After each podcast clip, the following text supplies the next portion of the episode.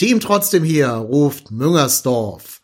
Hallo und herzlich willkommen zu einer neuen Folge, einer Rückblicksfolge, einem XXXXXL Rückblick auf die abgelaufene, ja, Rückrunde war es ja nicht, sondern es war ja der 16. bis 34. Spieltag, also der Januar bis in den Mai des Jahres 2023. Das alles erwartet euch heute. Die Highlights, die Lowlights, das Kassurteil, wir reden heute im ersten Teil unseres Rückblickes auf die Rückrunde ausschließlich über die Spiele, über die großen Strukturen. Wir reden noch nicht über einzelne Spieler und einzelne Tore und sowas. Das machen wir alles im nächsten äh, Teil, der hier erscheinen wird, wenn wir die altbekannte und bewährte goldene Schiebermütze verleihen werden. Schaut dazu mal auf Twitter rein, da werden wir demnächst die Kategorien veröffentlichen und ihr dürft dann wieder nominieren. Hashtag TDH Awards mit D hinten, mit S hinten dran. Entschuldigung, mit S.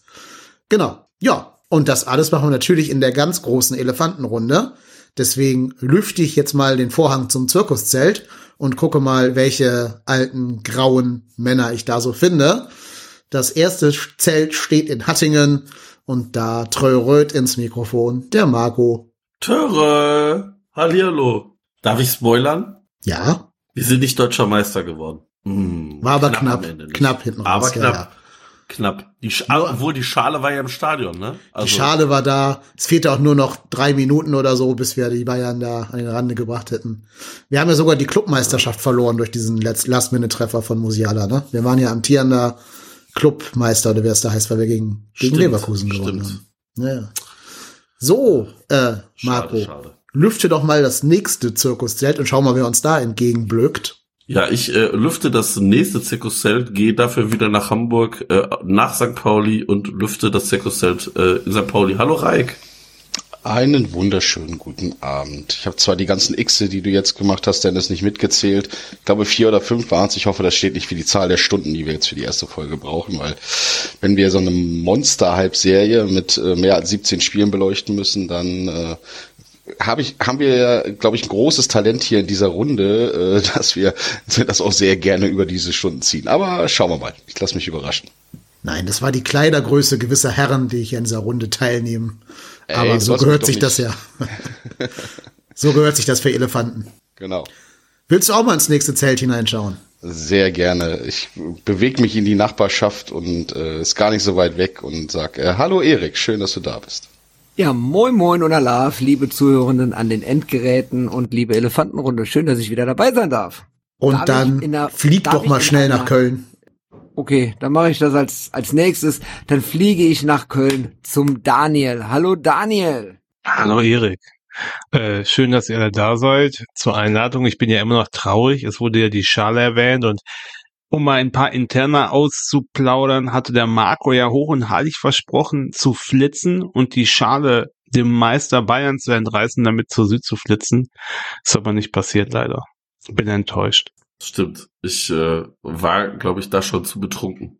Ja, oder du hattest zu ver verheulte Augen. Das kann auch sein. Auch, auch, auch. Außerdem wolltest du nicht, dass die ärztliche Behandlung von Thomas Müller auf dem Feld den Abschied von Jonas Hector verdirbt. Ne? Das kann ich sehr, sehr gut nachvollziehen. Mhm. Ja, stell dir so. mal vor, der, der, der Helikopter hätte landen müssen im Stadion. Das fände ich schön gewesen. Wenn Thomas Müller da liegend abtransportiert werden müsste. Da wäre dann der Bergdoktor gekommen. Ja, aber meine Herren, ich habe was für euch vorbereitet. Ihr wisst das noch gar nicht, was ich da vorbereitet habe. Ich habe euch nur gesagt, dass ich irgendwas vorbereitet habe. Das werdet ihr nämlich jetzt erfahren. Also für euch auch eine Live-Premiere. Ich habe nämlich in 6 Minuten 48 die komplette Rückrunde von Bremen bis Bayern für euch zusammengefasst.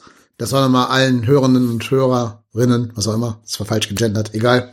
Ähm, Zuhörenden. Allen Zuhörenden, genau. Eine, ja, ein, ein schneller Ritt durch diese Rückrunde ermöglichen und vielleicht noch mal ein paar Sachen, die man vergessen hat, so ein bisschen aufs Tablett bringen. Ja, Sie dürft gerne lausch, äh, gespannt lauschen. Geht nämlich jetzt damit los.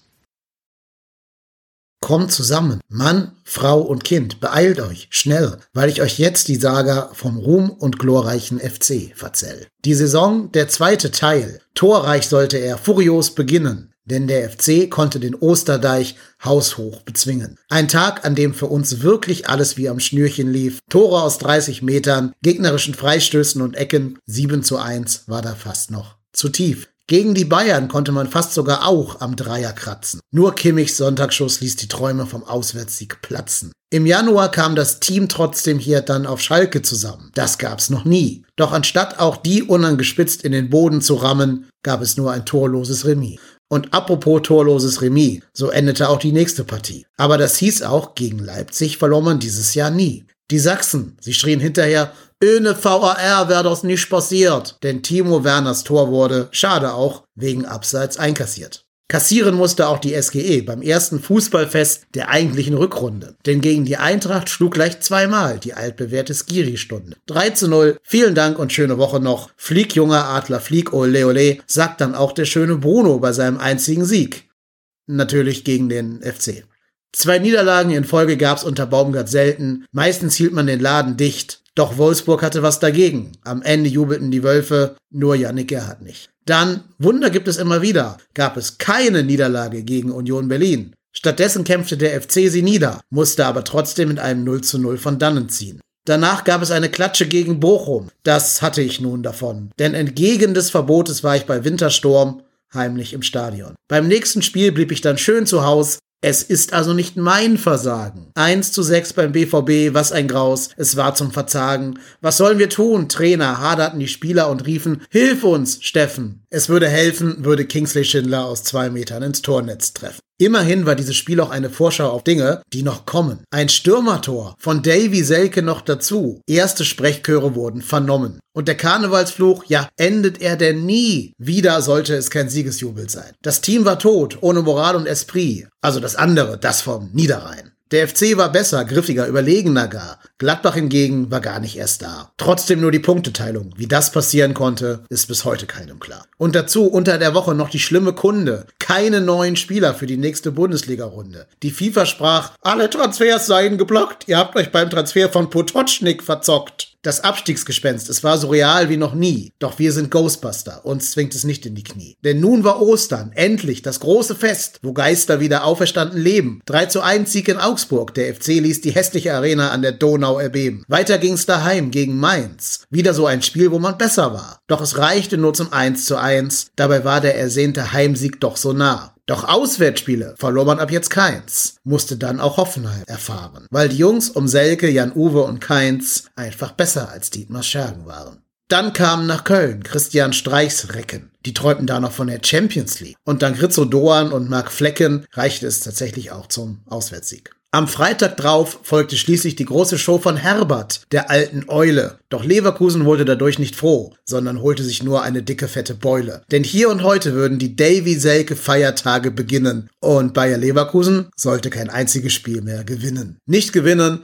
davon kann Herr Dinho auch ein Liedchen singen. Trotzdem war der alte Tanzbär vor dem Spiel noch ganz heiter doch wo andere Vereine noch am Abgrund tanzten, da war Hertha schon einen Schritt weiter. Nach dem Spiel hieß es Harohe, Hertha BSC.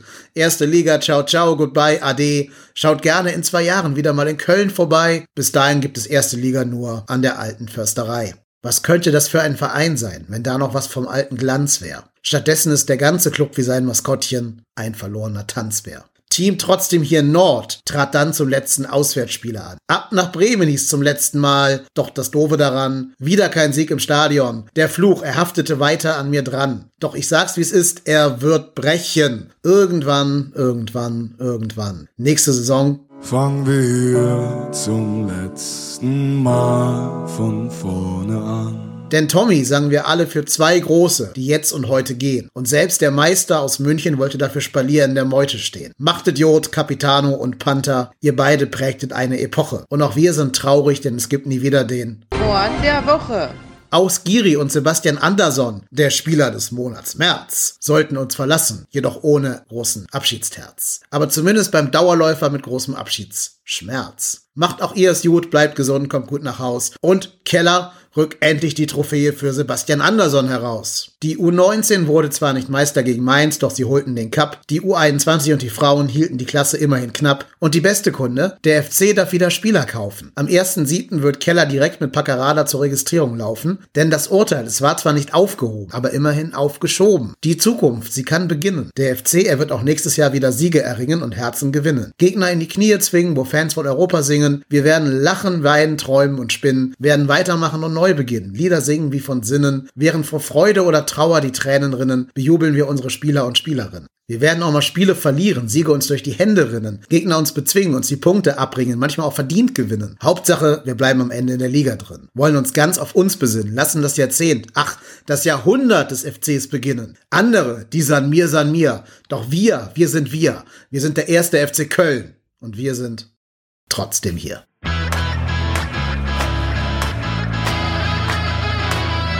Trotzdem seid ihr hier. Wahnsinn. Also macht weiter so, habt Spaß und alles Gute. Rot und Weiß tragen wir auf der Brust. Am Geisbockheim leben wir mit Freud und Frust. Denn ob Mailand oder Krasnodar, auch in Aue sind wir immer da. Im Ostseestadion, in Kopenhagen klingelt Telefon.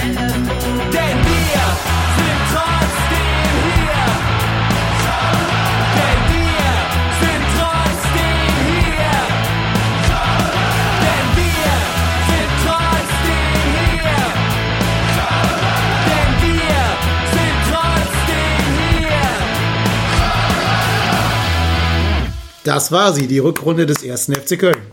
Da stehe ich auf und applaudiere. Das war ganz stark. Ganz, ganz stark. Wenn das das Richtig ist, dann stehe ich auf. Das Ja. war cool. Unser Poet. Ich höre zwar nicht oft Gedichte, aber da höre ich gerne mal rein. Genau. Wir auch, Dennis, wir auch. Ja. Sehr geil. Ja. Ja, da waren ja einige, ich sag mal, Tiefschläge, aber eigentlich noch ein paar mehr äh, Highlights mit dabei, von dem, was wir da jetzt gerade so re rekapituliert gehört haben.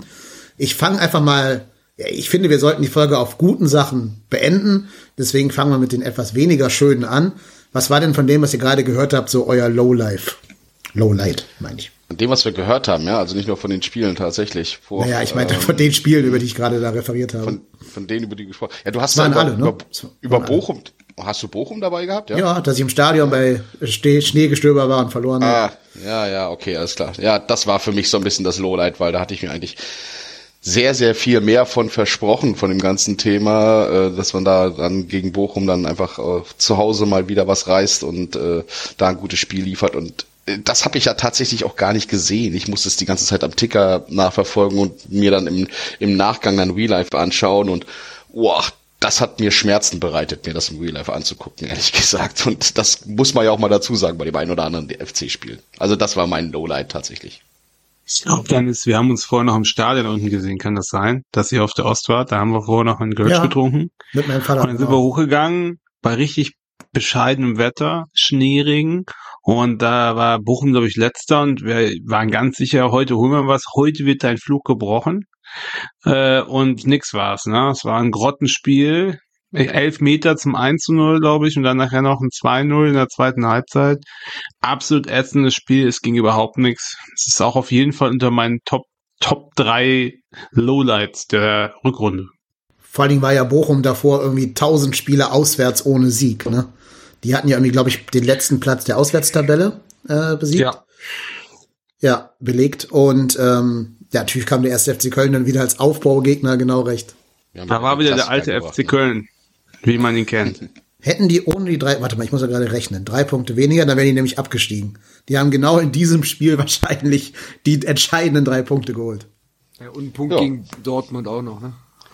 Das kann doch jeder. aber das, aber ich meine, dadurch, dass wir gegen viele da unten verloren haben, aber wir haben ja auch gegen Stuttgart verloren. Wie, wie viel Spiel? Drei Spieltage, glaube ich, eher. Also, ich, ich muss Der FC sagen, wollte das, spannend machen. das war, das war so die Phase, wo ich gedacht habe, so zwischen dem 21. und ich glaube 26. Spieltag gegen Gladbach, da habe ich gedacht, oh, oh, oh, jetzt driftet es nochmal so ins Negative. Das war diese Niederlage gegen Stuttgart, die Niederlage gegen Wolfsburg, Unentschieden bei Union, Bochum, Dortmund, die beiden Niederlagen und dann, ja, Aber danach haben wir uns ja trotzdem wieder gefangen. Eigentlich ist doch trotzdem irgendwie alles gut gelaufen am Ende. England war das erste Spiel nach fünf oder sechs Sieges Siegesserie, ne? Nach fünf oder sechs Sieg gesiegten, besiegten oder unentschieden Spielen. Das erste Mal, dass wir verloren haben, wo wir ganz sicher waren, dass wir da auch was holen. Weiß ich noch ganz genau. Mein persönliches Lowlight ist eigentlich äh, die Entscheidung von der FIFA gewesen. Ähm, weil, weil die, auch wenn die jetzt glücklicherweise temporär zumindest aufgehoben ist, hat die FIFA-Entscheidung doch für sehr viel Bauchschmerzen gesorgt, für sehr viel Sorgen vor der Zukunft, vor dem, was kommt, wie geht's überhaupt weiter. Wir haben jetzt ja eine Transferperiode gewonnen, ähm, wo wir alle hoffen, dass wir uns gut aufstellen für die Zukunft.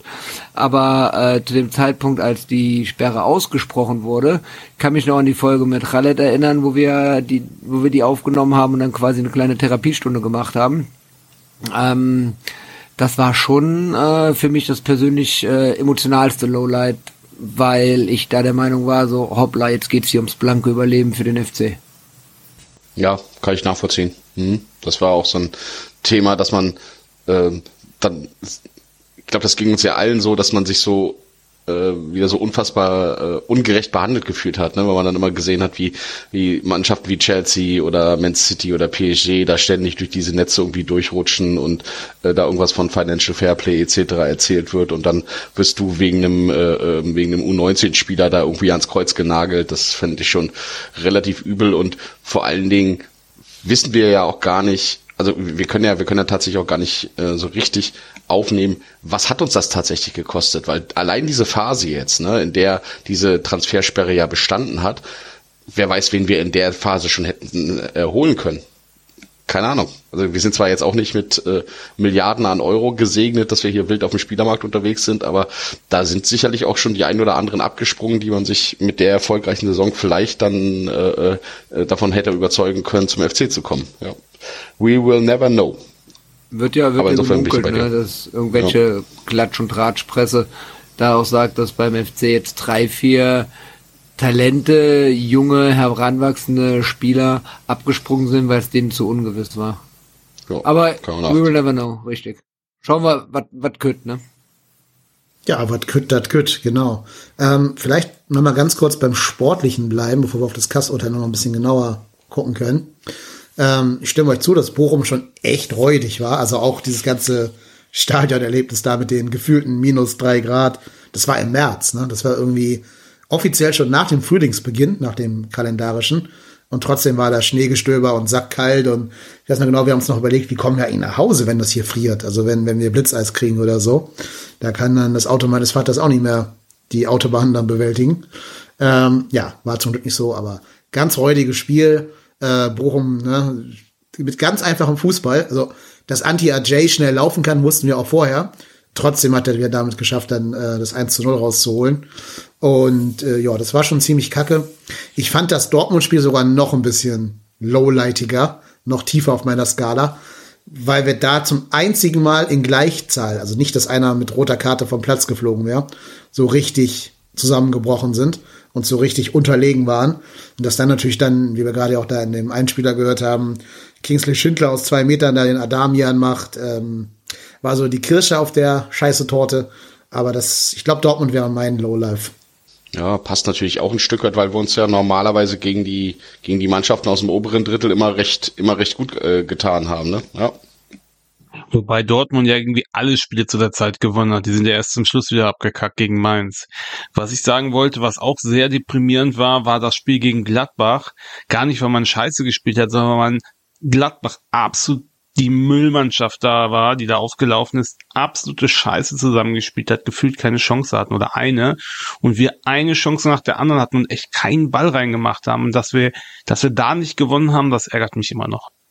Ja, ich glaube, Gladbach weiß bis heute nicht, wie sie da mit einem Punkt rausgegangen sind. Ne? Die hatten wieder mehr Glück als Verstand.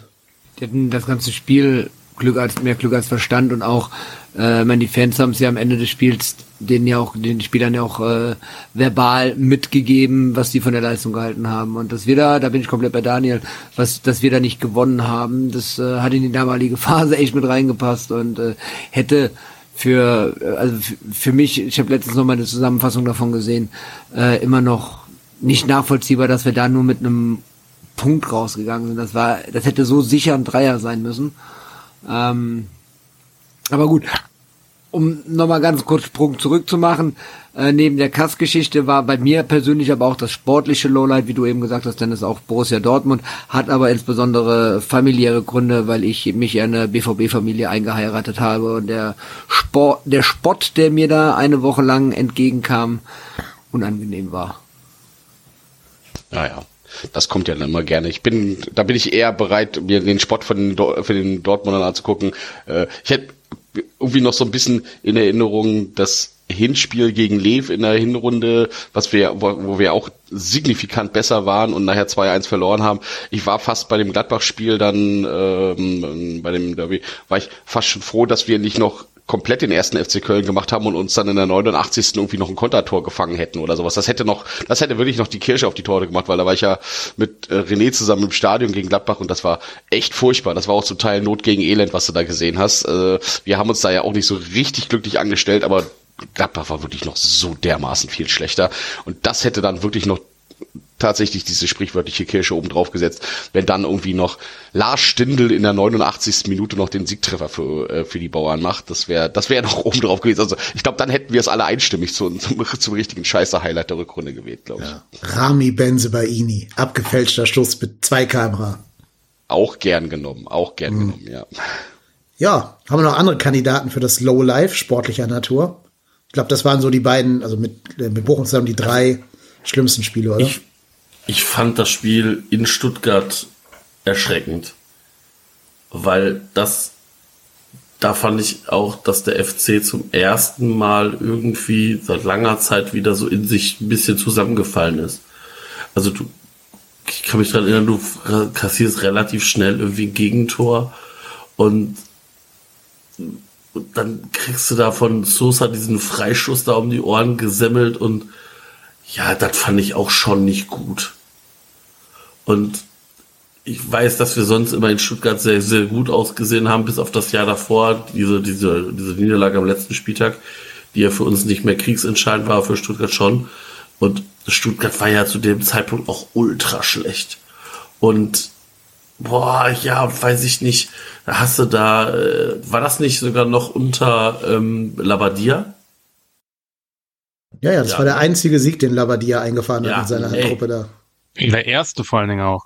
Ja, der erste und der erste ist, äh, Stuttgart hat in der ganzen Saison zweimal zu null gespielt. Die Relegation jetzt nicht mitgezählt.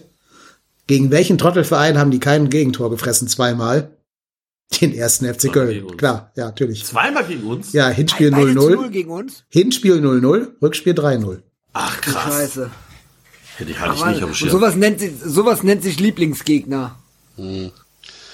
Ja, aber das haben wir auch ganz gut hinbekommen in dieser Saison, dass so einige Serien gerissen sind. Ne? Da kommen wir ja bei den Highlights dann sicherlich auch noch auf irgendein Dorf da unten und äh, äh, auf diesen das bayerische Schwaben oder was, äh, äh, wo der andere Verein liegt, wo wir eigentlich sonst auch immer abreisen lassen. Und ja, ich habe ja auch immer in Stuttgart so auf dem Schirm gehabt, ja, die Stuttgarter gewinnen eigentlich immer bei uns und wir gewinnen eigentlich immer in Stuttgart. Aber das hat sich auch irgendwie so ein bisschen umgekehrt tatsächlich, ja. ist genau wie wir gewinnen, wir verlieren immer in Augsburg, gibt's auch nicht mehr diese Ja. Serie. Also Ja. Zeiten ändern sich gerade so ein bisschen. Und vor Aber- allem, wir verlieren immer gegen Hoffenheim. Das ist auch sehr schön, dass, sich die, dass sich diese Zeit auch endlich mal verändert Ja, hat. Ja. absolut. Ich meine, das Fiese an diesem Stuttgart-Spiel war, dass wir ja aus so einer richtig starken Phase rauskamen. Ne? Also davor war ja dieses 7-1 gegen Bremen, dann äh, der Punktgewinn gegen die Bayern, wo du fast gewonnen hättest, das Schalke-Spiel und davor, direkt davor war ja das 3-0 gegen Frankfurt. Ähm, also eigentlich waren wir ja quasi on top. Und Stuttgart war ja doch deutlich am struggeln. Die haben unter Labadia halt echt nix gerissen. Und dann hauen die halt ihre beste Saisonleistung da in diesem einen Spiel gegen uns raus. Man muss auch erwähnen, ne, das war jetzt aufstellungstechnisch nicht gerade unser, unser ganz großes Highlight. Also wir haben da halt mit Nikola Soldo in der Innenverteidigung gespielt und mit Dennis Hussein Basic auf dem Flügel. Und das hat vielleicht nicht, äh, ja, nicht so gut funktioniert. Das war dann Verletzung und Sperrung oder was, ne? Schätze ich mal, ja. Ja. Okay. Da saß sogar Bak Bakka Tukanda auf der Bank, weil wir keinen Innenverteidiger mehr hatten. Also, Ah ja, okay. Aber immerhin, ein gutes hatte Stuttgart. Wenn ich mich nicht irre, war das die erste Einwechslung von Dejan Jubicic, nachdem er von Benzebaini aus dem Leben getreten wurde. Ja, und auch nur so Viertelstunde oder was zum Ende hin waren das, glaube ich, nur oder 20 Minuten oder sowas, wo Mhm. wir dann reingenommen haben, ja. Nee, Lubicic Ja. ist, glaube ich, in der zweiten Halbzeit gekommen, oder? Lubicic ja? kam in der 46. Ja, für Martin, Okay. der sehr indisponiert Ich war. glaube, Selke kam irgendwie 15 Minuten vor Ende. Selke kam 75. für Lindenmeiner. Ja, ja, ja, genau. Ja, das ist schon auch echt wieder schön zu sehen. Ich meine, wie gesagt, wir gehen ja heute nicht auf Einzelspieler ein, aber es ist echt schon wieder schön zu sehen, dass du auch bei Ljubicic ähm, dann er hat zwar auch wieder dann nach dieser Verletzung ein bisschen Stotterstart gehabt, aber dass er dann nach und nach wieder reingekommen ist und äh, das ist auch so einer, auf den ich mich in der weiteren Entwicklung auch immer noch sehr, sehr, sehr, sehr freue. Aber anyway, weg von einzelnen Spielern. Ne? Ja. War Stuttgart das erste Spiel nach Rosenmontag? Ja, ne? 18. Februar. Kommt hin, oder? Ja, ich glaube ja. Ich glaube, wir hatten. Ähm, nee, das war Karneval, Entschuldigung. Nee. Stuttgart war Nee. am Karneval. Das war das Auswärtsspiel. Und ich meine, das erste Spiel dann nach Rosenmontag war das äh, Bochum-Spiel, oder? Genau. Das war, wir haben an Karneval auswärts in Stuttgart gespielt und danach dann zu Hause gegen Bochum verloren. Das war doch, Nee. das war doch die nee, nee. Fastenzeit. Nein, nein, nein. Nach Stuttgart kam Wolfsburg. Nach Stuttgart kam Wolfsburg, haben wir auch verloren. haben wir aber auch Ah. verloren. Okay. Ja. gut. Aber, aber wir haben doch die Fastenzeit komplett durchweg verloren, Genau. bis wir die Auferstehung an, äh, An Ostern. Ostern hatten. wie sich das gehört. Genau, also Stuttgart war dann so der, der erste Vorgeschmack auf die Karnevalszeit. Davor war ja dann schon Feierchen Donnerstag gewesen. Da haben die ja bestimmt schon mal ordentlich gefeiert. Dann kam ja dieses Wolfsburg-Ding, das wir verloren haben. 0-0 gegen Union, haben wir gerade ja schon gehört. 0-2 gegen Bochum zu Hause verloren. Ähm, 6-1 gegen Dortmund sich richtig verprügeln lassen. 0-0 gegen Gladbach haben wir auch gerade schon besprochen. Und dann kam erst der Ostersamstag. Nee, stimmt gar nicht, der Tag. Der Samstag vor Ostersamstag, also der der 6., der 8. April, äh, 1 zu 3 gegen Augsburg. Endlich, endlich wieder ein Sieg. Aber wir haben in der Tat die komplette Fastenzeit, ja, Punkte gefastet sozusagen. Was war denn eurer Meinung nach der Schlüssel, um aus dieser äh, schlechten Zeit wieder rauszukommen? Was hat die Mannschaft oder Baumgartner anders gemacht? Florian Keins. Endlich ein Zehner. glaube ich auch, dass man da umgestellt hat tatsächlich und einfach mal wieder ein bisschen mehr Schwung in die Offensive reinbekommen hat. Dann natürlich auch, dass äh, dass Devi dann langsam angefangen hat zu treffen und äh, die Devi Selke Samstage und Freitage eingeläutet hat. Aber da bin ich bei dir, Erik, das sehe ich auch, dass tatsächlich diese Umstellung ähm, von Florian Kainz, dass er dann in die Mitte reingezogen ist, einfach da ein bisschen mehr Kreativität reingebracht hat, auch die Gegner vielleicht ein bisschen überrascht hat, dass sie nicht immer nur gedacht haben, naja, den Keins muss ich einfach bloß ein bisschen seitlich abdrängen. Ähm, das, das hat schon, das hat schon wirklich was gebracht, ja. Und dass natürlich einige Spieler, die Verletzungen hatten oder äh, also ne, Dejan Lubicic und äh, am Ende auch Thielmann und so, dass die wieder zu besserer Form gefunden haben. Da ist irgendwie ziemlich viel zusammengekommen. Ne? Du hattest Spielglück ein bisschen, Zelke ist äh, langsam durchgestartet und so weiter. Das war schon, da kam schon viel zusammen, fand ich schon gut. Also war auch gut gecoacht, muss man sagen. Ähm, ja, alles in allem stimme ich da. Ja, und das war halt auch, glaube ich, so ein bisschen die Konstanz, ne? Also, dass dann auch einfach gesagt wurde, hey, glaubt daran, dass wir mit diesem Spielstil weiterkommen und äh, dass das, dass uns das weiterbringt und dass das, äh, dass wir irgendwann auch die äh, Siege einfahren werden, dass man da jetzt nicht versucht hat, irgendwie hektisch irgendwas umzustellen und äh, wir spielen jetzt mal nur mit, äh, äh, keine Ahnung, wir, wir spielen jetzt auf einmal mit drei Stürmern vorne drin oder sonst was und äh, äh, oder laufen nicht mehr so intensiv an, sondern lassen den Gegner kommen, sondern dass man es einfach weiter durchgezogen hat. Ne? finde, man hat gemerkt, dass die Mannschaft sich irgendwann wirklich gefunden hat. Also mit dieser Vakanz der Nummer 10, ähm, haben, das, hast du ja in den Spielen davor gemerkt, dass uns da einfach Qualität abgegangen ist. Also ich kann mich an dieses Spiel äh, gegen Dortmund erinnern, wo Olesen komplett überfordert war, ist auch gar nicht, kann der junge Mann wahrscheinlich auch gar nicht viel machen.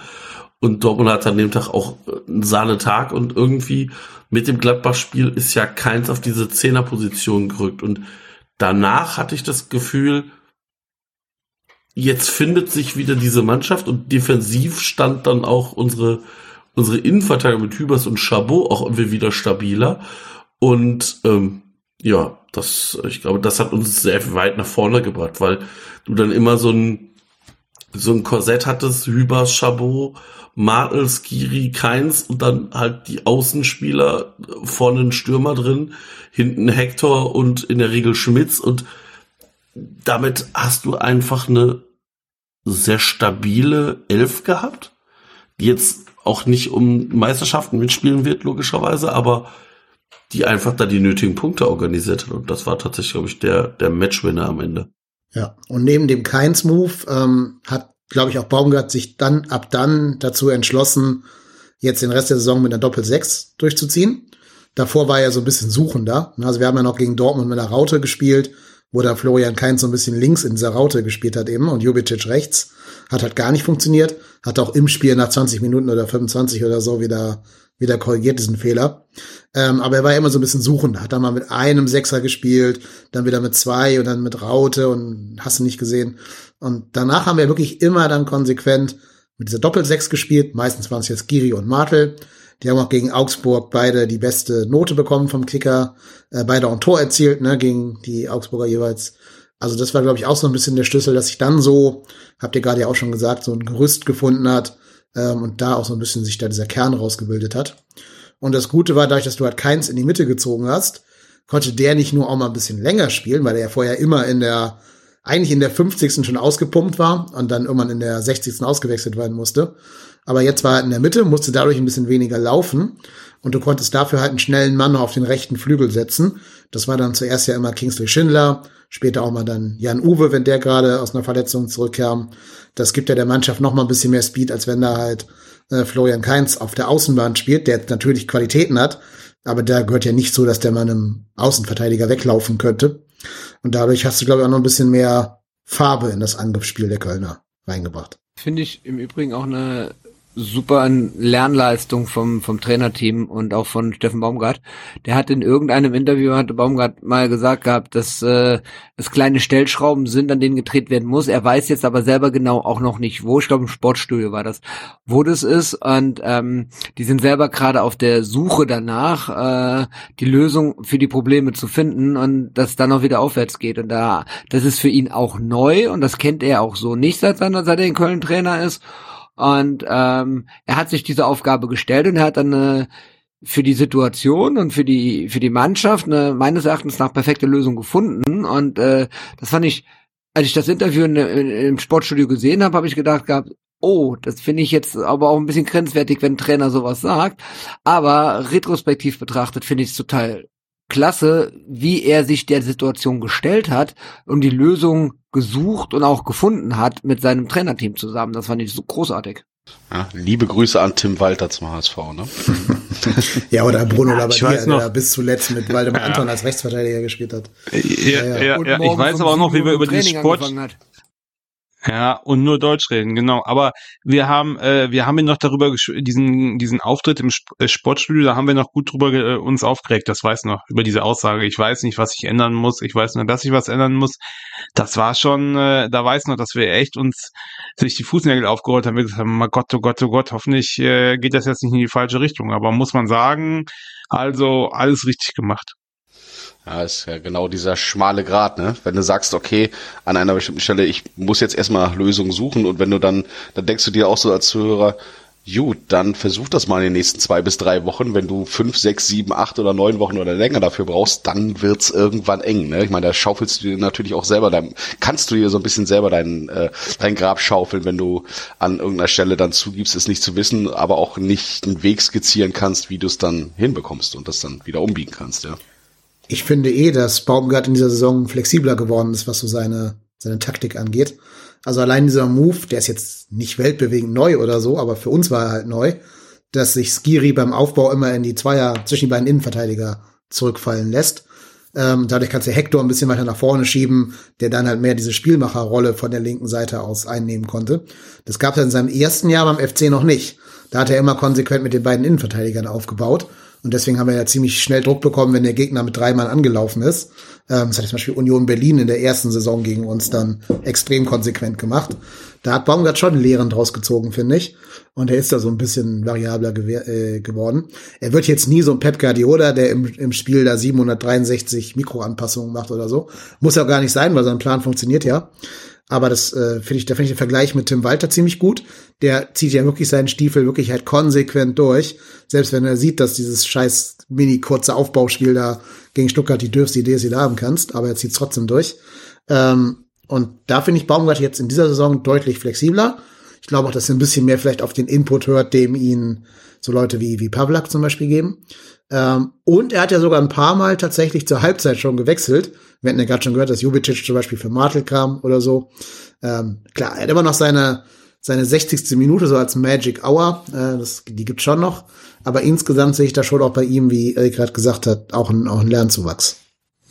Definitiv auch, auch, auch, auch beim Kader und bei den Aufstellungen, ne, hat er ja auch gelernt, äh, dass dann sich bewährte Formationen auch, äh, dass man da nicht rausrotiert. Äh, oder auch die Sache mit Martel, dass er Martel dann konstant auch mit auf die Doppel-Sechs gesetzt hat, fand ich auch eine super Sache, dass er da nicht irgendwelche neuen Sachen ausprobiert hat. Also da muss man schon sagen, ähm, sehe ich so bei Baumgart auch eine, eine, eine Tendenz, dass er Sachen angenommen hat, die er vorher nicht angenommen hat. Ob das jetzt von ihm kommt, vom Trainerteam kommt, von wem auch immer, ist egal. Letzten Endes ist er Cheftrainer und verantwortlich dafür. Und äh, der hat sich der Sache angenommen. Das finde ich ist eine, eine gute Tendenz, dass auch er eine Lernkurve hat, die nach oben zeigt. Wisst, äh, ich glaube, wir haben eine Sache auch vergessen, warum der FC auch, glaube ich, in der kompletten, also im kompletten Jahr 2023 einfach stabiler gespielt hat, zum Großteil. Wir haben einfach keine Doppel- bzw. Dreifachbelastung mehr gehabt. Und ich glaube, das ist halt auch immer noch ein Punkt, ähm, wenn du dann Verletzungen hast und du spielst dann noch europäisch unter der Woche, dann bringt das den ganzen Rhythmus, den so ein Team ja hat. Und der FC ist ja jetzt nicht unbedingt eine Mannschaft, die jetzt jedes Jahr irgendwie international spielt und wo sich die Spieler immer darauf einstellen, dass es so ist. Also ich glaube schon, dass wir gerade zum, zum Ende der, der Hinrunde gemerkt haben, dass da die Körner ausgehen. Also erinnert euch an diese Spiele in Freiburg, zu Hause gegen Leverkusen, gegen die Hertha, gegen hast du hier einfach gemerkt, da, da ist nicht mehr viel im Tank und das war ja auch dann eine, eine äh, Winterpause, die ja früher kam aufgrund der WM und ich glaube, die kam für uns genau zum richtigen Zeitpunkt. Ja, vor allen Dingen, weil der ganze Stil der Mannschaft ist ja extrem auf Verschleiß ausgelegt. Ne? Also wenn du siehst, dass wir in jedem Spiel halt irgendwie 500 Kilometer mehr laufen müssen als der Gegner, um, um was zu reißen, dass wir immer anlaufen müssen, jede einzelne Situation. Wenn du das dann donnerstags und sonntags machen musst, oder wenn der DF DFL gerade mal Bock hat, dann freitags und samstags oder so, ähm, dann ist das extrem verschleißend. Also haben wir ja gegen Bremen gesehen, was äh, gesunde, ausgeruhte Beine beim FC bewirken können. Ja, ich meine, das Thema Dreifachbelastung hatten wir ja nicht allzu lange dieser Saison, ne? Das haben wir ja schon mal frühzeitig besprochen. Aus dem Pokal haben Ich, ich finde es aber rückblickend sehr gut, dass wir diesen Red Bull-Wettbewerb da immer boykottieren. Also genau, das, das ist eigentlich nur Boykott, das ist gar nicht sportlich motiviert. Wir, wir wollten da gar nicht weiterkommen. Nee, genau. Nee. Was ich, was ich ganz spannend finde, also auch mit dieser Doppelbelastung, ähm, ich weiß nicht, ob ihr den, ähm, es gibt noch einen ähm, Podcast, ähm, FC-Podcast, wo gerade der, äh, der Köbbis, äh, Matthias Köbbing zu, äh, zu Gast war und da interviewt wurde. Und der hat da auch nochmal ganz intensiv erzählt über diese Phase, wie das war in diesem Wechsel Donnerstag, Sonntag immer hin und her, ähm, beziehungsweise dann nach äh, ähm, bei dem Slowatschko-Spiel dann sogar Freitag auf Sonntag dann hin und her, ähm, wie, wie sehr das den Trainingsrhythmus auch zerstört hat und äh, kaputt war. Insofern bin ich da völlig dabei. Also das ist schon, das hat schon wirklich einen echten Input gehabt und hat auch tatsächlich bei dem Kader mit der Verletzungsintensität dann einfach auch dafür gesorgt, dass man da dann zum Ende der Hinrunde beziehungsweise vor der WM-Pause da so ein bisschen in so ein Loch gefallen ist, ja. Sehe ich auch. Mhm.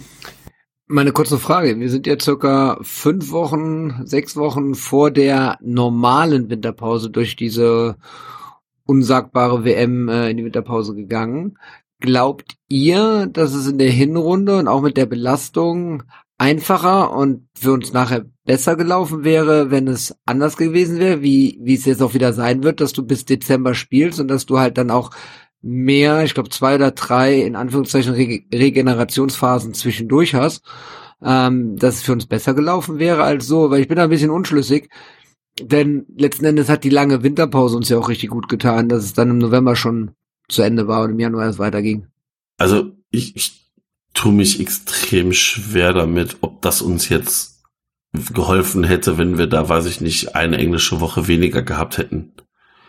Ähm, weil realistisch spielst du vielleicht drei Wochen länger.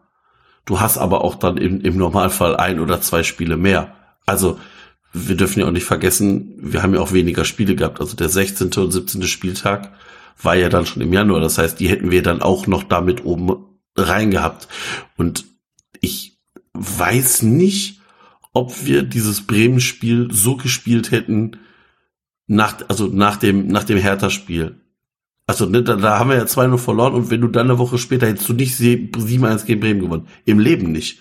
Und du hättest auch garantiert nicht 1-1 bei den Bayern gespielt. Du wärst da zweimal richtig weggefiedelt worden und dann fehlen dir nachher vier Punkte.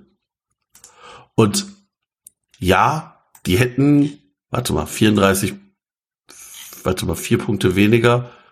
Da hätten am Ende doch noch dicke gereicht, aber dann bist du halt wieder weiter in diesem Strudel drin und nochmal zwei Spiele mit hinten dran, die du nicht gewinnst und dann wäre das, glaube ich, schon heftig gewesen.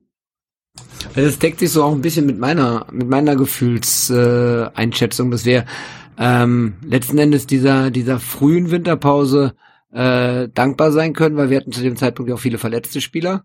Und ähm, die konnten dann sich in Ruhe regenerieren und dann wieder Aufbautraining machen und zurückkommen. Und das, was du gerade gesagt hast, Marco, äh, mit, mit, mit Bremen, mit Bayern, wahrscheinlich auch mit Schalke, wenn das Spiel noch vor, vor der Winterpause gewesen wäre, ähm, wäre es echt äh, eng geworden dann mit den Punkten, die wir dann letzten Endes final geholt haben.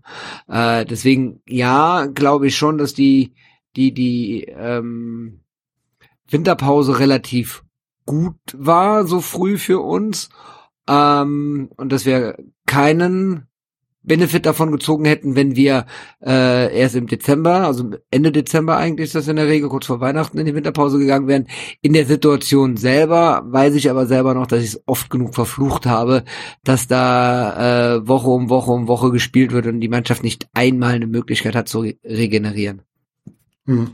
Ich glaube rückblickend, dass die WM uns so ein bisschen den Arsch gerettet hat, um es mal ganz deutlich zu sagen. Also ähm, man darf ja nicht vergessen, der einzige WM-Fahrer war Eddie Skiri. Der hat drei Spiele gespielt, weil dann Tunesien rausgeflogen ist, meine ich mich zu erinnern, nach der, nach der Vorrunde. Ähm, ich glaube, da war parallel auch eine U21, irgendwas, EM oder so. Ähm, da haben ja hier Martel, Hussein Basic und äh, Jan Uwe, glaube ich, gespielt. Oder vielleicht waren da nur Freundschaftsspiele, ich weiß nicht mehr ganz genau. Aber zum Beispiel die Österreicher waren nicht in der Belastung drin, die haben maximal Freundschaftsspiele gespielt. Ähm, hier, wen haben wir noch an, an Nationalspielern? Vielleicht spielt so ein Adamian irgendwie für sein Land, was ich gerade nicht weiß. ähm, und so weiter. Also du hattest ab dem Ende der Vorrunde waren, glaube ich, alle unsere Spieler im Urlaub. Ab dem Ende der WM-Vorrunde. Das sind erst drei Spielen halt. Und ich glaube, das hat uns rückblickend halt echt geholfen, weil du brauchst für den Baumgart-Fußball halt am allerersten nicht nur frische Beine, sondern auch einen frischen Kopf. Ne? Also immer diese, diese totale Bereitschaft, ich will jetzt bis zur 105 Minute, wie lange der VAR nachspielen lässt, äh, den Gegner anlaufen, den Innenverteidiger anlaufen. Selbst wenn ich den 100 Mal und vielleicht maximal einmal dabei einen Ball gewinne, ich muss den auch beim 101. Mal noch anlaufen. Das ist, glaube ich, nicht einfach nur für den Körper herausfordernd, sondern auch für den Kopf, dass du dich immer wieder motivieren musst, anlaufen, anlaufen, anlaufen. Ähm, und unser Kader ist ja nicht so breit, dass wir da Säulen ersetzen könnten. Nicht? Also wenn du Skiri rausnimmst, merkst du schon einen Leistungsabfall. Wenn du Hector rausnimmst, merkst du das. Wenn du Keins rausnimmst, merkst du das. Das sind ja gerade auch keine jungen Spieler mehr, also außer Skiri vielleicht, aber die anderen beiden. Ähm, ja, und das alles hatten wir in dieser, durch diese WM-Pause dann ja die Gelegenheit dafür, die Akkus wieder aufzuladen. Und ich glaube, die hat uns echt rückblickend total gerettet. Alleine, weil du halt mit diesem Bremen-Spiel und danach ja auch dem Punkt gegen Bayern und vielleicht sogar den Punkt gegen Schalke extrem stark gestartet bist und sogar noch dein Torverhältnis gerade gezogen hast, dank Bremen. Also ich würde behaupten, die WM hat uns dieses Jahr einen sehr, sehr großen Dienst erwiesen, auch wenn sie scheiße war. Adamian ist übrigens Armenier. Ja, ich wusste es leider nicht mehr. Ich wollte nichts Falsches sagen. Ja, ich habe ich hab auch ein bisschen rumgerätselt. Ich musste es auch gerade googeln, ja.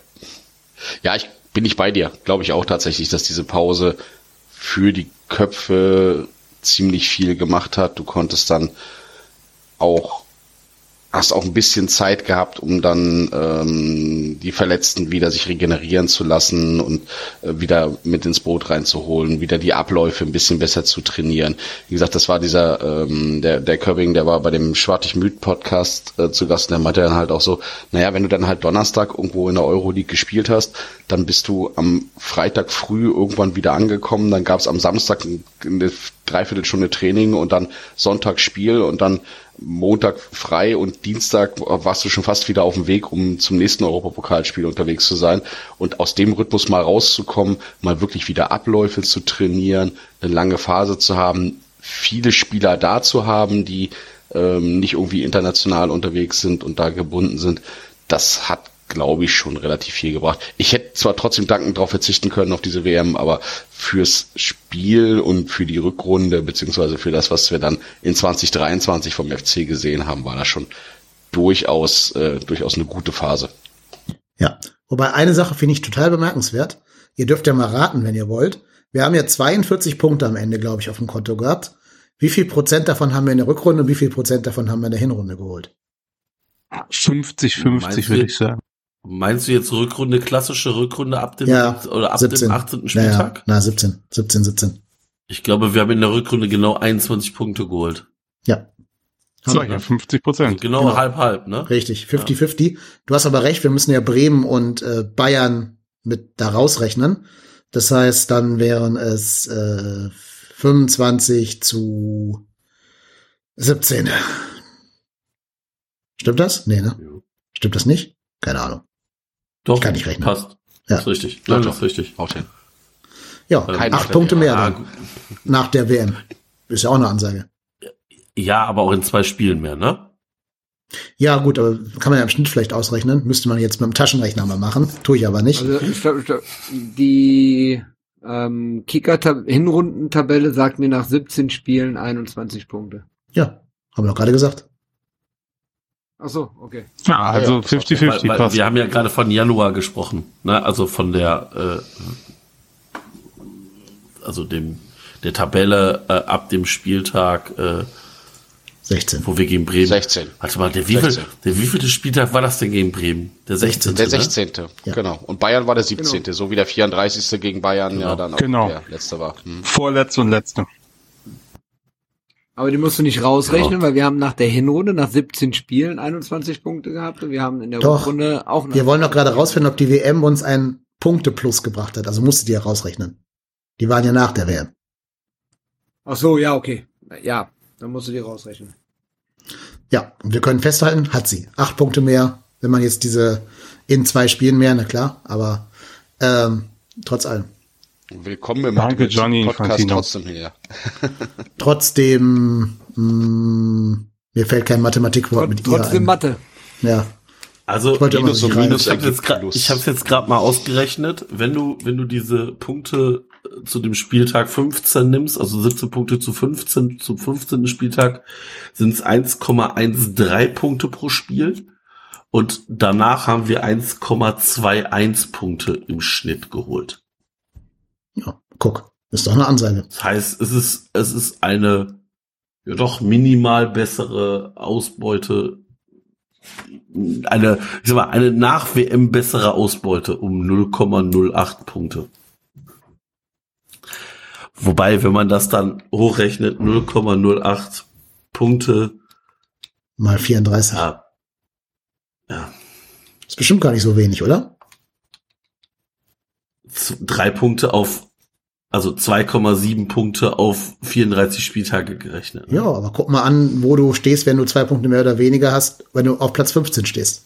Das ist ja fast die Meisterschaft gewesen. Meine Ja, Güte. wir wurden, wir wurden beraubt. Wir wurden um die Meisterschaft beraubt, genau. Aber wenn du sagst 0,08 Punkte, dann darfst du ja nicht mal 34, sondern musst ja mal äh, 19 rechnen, die Spiele, die wir hatten. Das sind 1,5 Punkte, die wir also mehr geholt haben. Ja. Rechnerisch. Leute, Vor allen lass, Dingen- lass, uns, lass uns mal von den Hätten uns auch- weggehen, also- dann krieg ich ja Kopfschmerzen. Dafür haben wir in der Conference League auch Punkte genug geholt. Die müssen wir dann mit einem Koeffizienten wieder ausrechnen. Nein, genau, und dann gibt's tut noch einen nationalen Koeffizienten über die letzten fünf Jahre oder so Quatsch. Genau, den, den vererben wir jetzt in der sind, Eintracht. wir sind schlimmer als die FIFA und die UEFA zusammen hier mit unseren Rechenaufgaben. Da, nein, nein, nein, nein, nein, nein. Aber ich habe mal eine ganz andere Frage an euch, ohne den Rechenschieber.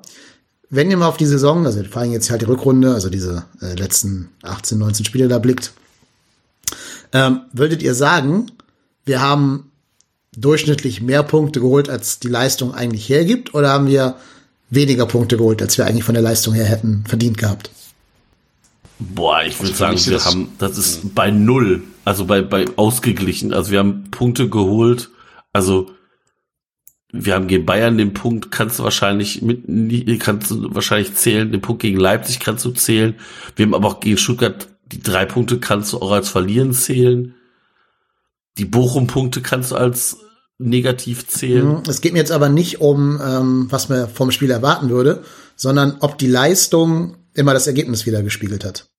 Also da würde ich sagen, in Summe hätten wir leistungsbezogen meines Erachtens nach mehr Punkte holen müssen. Ich glaube, wir hätten gegen Boah, wo? Union gewinnen müssten, gegen Wo? Union zum Was Beispiel. Doch, sehe ich schon. ich- gegen ich bin Union auch bei hättest du mehr als einen Ja. Punkt holen Bei müssen. Union Du kann ich mich nicht mehr so ganz dran erinnern. Doch, da waren wir eigentlich, was die Chancenzahl anging. Echt? Das erste Mal ja, wirklich Ja, ja. überlegen gegenüber Union. Absolut. Äh, ich finde, mit der Abwehrleistung, wie wir sie gebracht haben, klar kannst du nicht damit rechnen, dass du in München äh, drei Punkte holst, aber wenn du tatsächlich erst so unglücklich in der letzten Minute Ja. da den Ausgleich kassierst, Ja, zweimal, ne? Zweimal. schade, ja. ja. Zweimal vor allem gegen München in der 89. Sonntagsschuss. Also Ja. ich, das wären von der Leistung her hätten es auch locker vier Punkte mehr sein können. Gegen Gladbach sind es Seite zwei Punkte Leis- zu wenig von, gewesen. Von Und ich glaub Leistung tatsächlich, her, die- ich fand Schalke also die- besser als uns. Ja, das kann man so sehen, das auf- stimmt, da bin ich auf bei Schalke, dir. Auf, Stimmt, auf ja. Schalke hätten wir Punkte eingebüßt. In Leipzig Ich oder gl- gegen Leipzig auch, finde ich. Ich glaube halt tatsächlich, dass die Spiele, wo wir eine schlechtere Leistung als der Gegner gezeigt haben, da haben wir auch immer verloren. Ja. Siehe Stuttgart, siehe Bochum, siehe äh, Dortmund.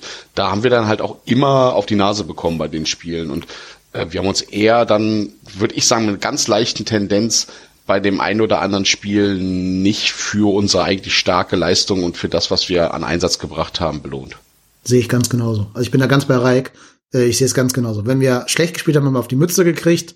Wenn wir gut gespielt haben, haben wir uns nicht immer zu 100 Prozent mit dem Dreier äh, belohnt. Was auch ein bisschen daran liegt, dass wir halt einfach vorne keinen Knipser so richtig haben. Ne? Also no front gegen Davy Selke, aber so diesen tu in unsere Mannschaften Nkunku Nkunku rein und wir holen 50 Punkte oder so aus derselben Leistung, mit der genau gleichen Leistung. aber- 15 Tore nächste Saison, Davy Selke. Nächste Saison Ich vielleicht, sagen, aber jetzt halt noch nicht. Du darfst nicht in der Vergangenheitsform reden, als wir noch keinen Deviselke hatten. Aber was man auf jeden Fall gesehen hat, ist, es macht einen Unterschied, ob da vorne halt ein großer, dicker Typ drin steht oder nicht. Also das kann mir auch keiner anders erzählen. Das siehst du ja sogar bei den Bayern, die ohne Stürmer versucht haben zu spielen und so hart gestruggelt haben wie noch nie. Das hast du bei Dortmund fitter Haller gegen unfitten Haller oder, oder krankheitsbedingt ausfallenden Haller. Äh, Und die Nummer 27 da bei Dortmund war ja ein Totalausfall in der Saison. Äh, Stuttgart mit Girassi gegen Stuttgart ohne Girassi. Also es macht einfach einen riesen Unterschied. Ja, aber natürlich macht das 27 bei. Dortmund, das ist so ein Nachwuchsstürmer oder was, den die geholt haben, ne? Meine ich. Weiß ich nicht. Ja, also nie so ein den Namen. alter, ausgedienter Spieler, der nur noch abcashen wollte, der aber nichts Ach gemacht so, hat. alles klar. Ich. Ja, gut. Der war, der war in Dortmund sogar zu schlecht für die 27. Der hatte da nur die 20. Stimmt. Aber Gibt ich ja nur eine glaube, wirkliche 27. Ja. Davy! Davy, Sel Davy Selke. Aber ich finde, an Selke hat man gesehen, warum es Sinn macht, so einen Spieler im, im System zu haben. Weil wenn du den hoch anspielst, der dir halt auch die Bälle festmacht. Also guckt euch einfach nur exemplarisch das Spiel in Leverkusen an. Das hat gezeigt, wieso du so einen Spieler brauchst. Wenn du mit Flanken agierst, dann musst du dann einen Spieler haben, der diese Flanken auch verwertet.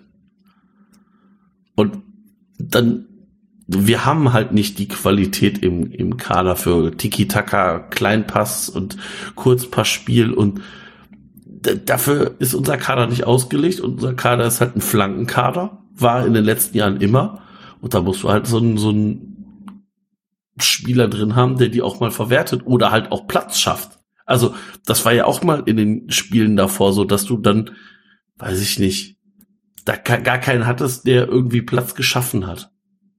Oder wenn, weiß ich nicht, Tickets nicht irgendwie außen den Ball erobert hat, dann keiner in der Mitte stand. Ja, so ein André Duda. Ja, danke auch. Also, ich finde, der Unterschied ist schon eklatant.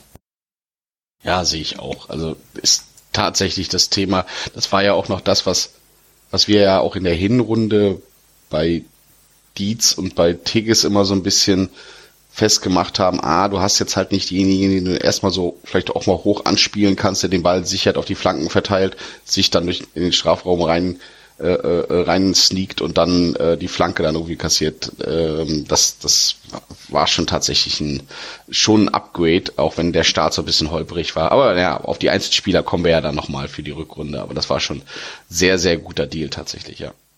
Ja, dann würde ich sagen, verlassen wir mal das Sportliche. Oder habt ihr noch irgendwas Sportliches beizuführen? Du hast, du hast ja schon ein paar Spiele dabei gehabt. Also das 5-2 gegen die Hertha oder aber auch das 7 zu 1 gegen Bremen. Da hast du schon zweimal Gegner ordentlich aus dem Stadion gefiedelt, ne? Ja, also es wären auch meine beiden Highlight-Spiele gewesen, mit Leverkusen zusammen natürlich, die drei. Ja, und Leverkusen. Ah, ja. ein Träumchen. Das war ja. ein Träumchen. Also allein auch wegen der Begleitumstände würde ich dann sogar Leverkusen als das große Highlight nehmen, wegen dieser Spielverschiebung und Herbert Reul und hast du nicht gesehen. Also das fand ich genau die richtige Antwort vom FC, dass danach dann die, die Pillen kein einziges Spiel mehr gewinnen würden, umso besser. Also mein persönlicher Favorite war ja die Auswechslung von Davy Selke und wie er dann am Publikum vorbeigelaufen ist. Das war, das war für mich die Szene des Spiels tatsächlich, wie er da so, so Handküsse ins Publikum wirft. Das, äh, äh, ich finde schön, dass wir auch ehrlich einen Arschloch im Kader haben. Das schon häufiger mal gesagt, ja. Das war, aber ja, der Sieg war wahrscheinlich mit der emotionalste in der Rückrunde und was natürlich auch extrem wichtig war, war jetzt endlich mal dann auch äh, in Augsburg auswärts souverän zu gewinnen und endlich mal diesen Fluch in Hoffenheim zu brechen und da tatsächlich auch mal drei Punkte mitzunehmen. Da warten wir ja auch schon tausend Jahre irgendwie drauf. Und dass es dann, dass es dann damit irgendwie festgemacht ist. Und das, äh, das war schon, das waren schon wirklich gute Leistungen, wo man gut gegengehalten hat, offensiv sehr, sehr stark agiert hat, seine Chance genutzt hat und auch immer mal wieder sich nicht hat zurückschlagen lassen dann, ne? dass er dann doch mal wie in Lev den Ausgleichstreffer kriegst oder wie in Augsburg den Anschlusstreffer kriegst, dass du dann trotzdem weitergemacht hast und gesagt hast, jo, kriegen wir hin. Das Selbstbewusstsein haben wir, da belohnen wir uns und da sind wir offensiv jetzt auch einfach so gut aufgestellt.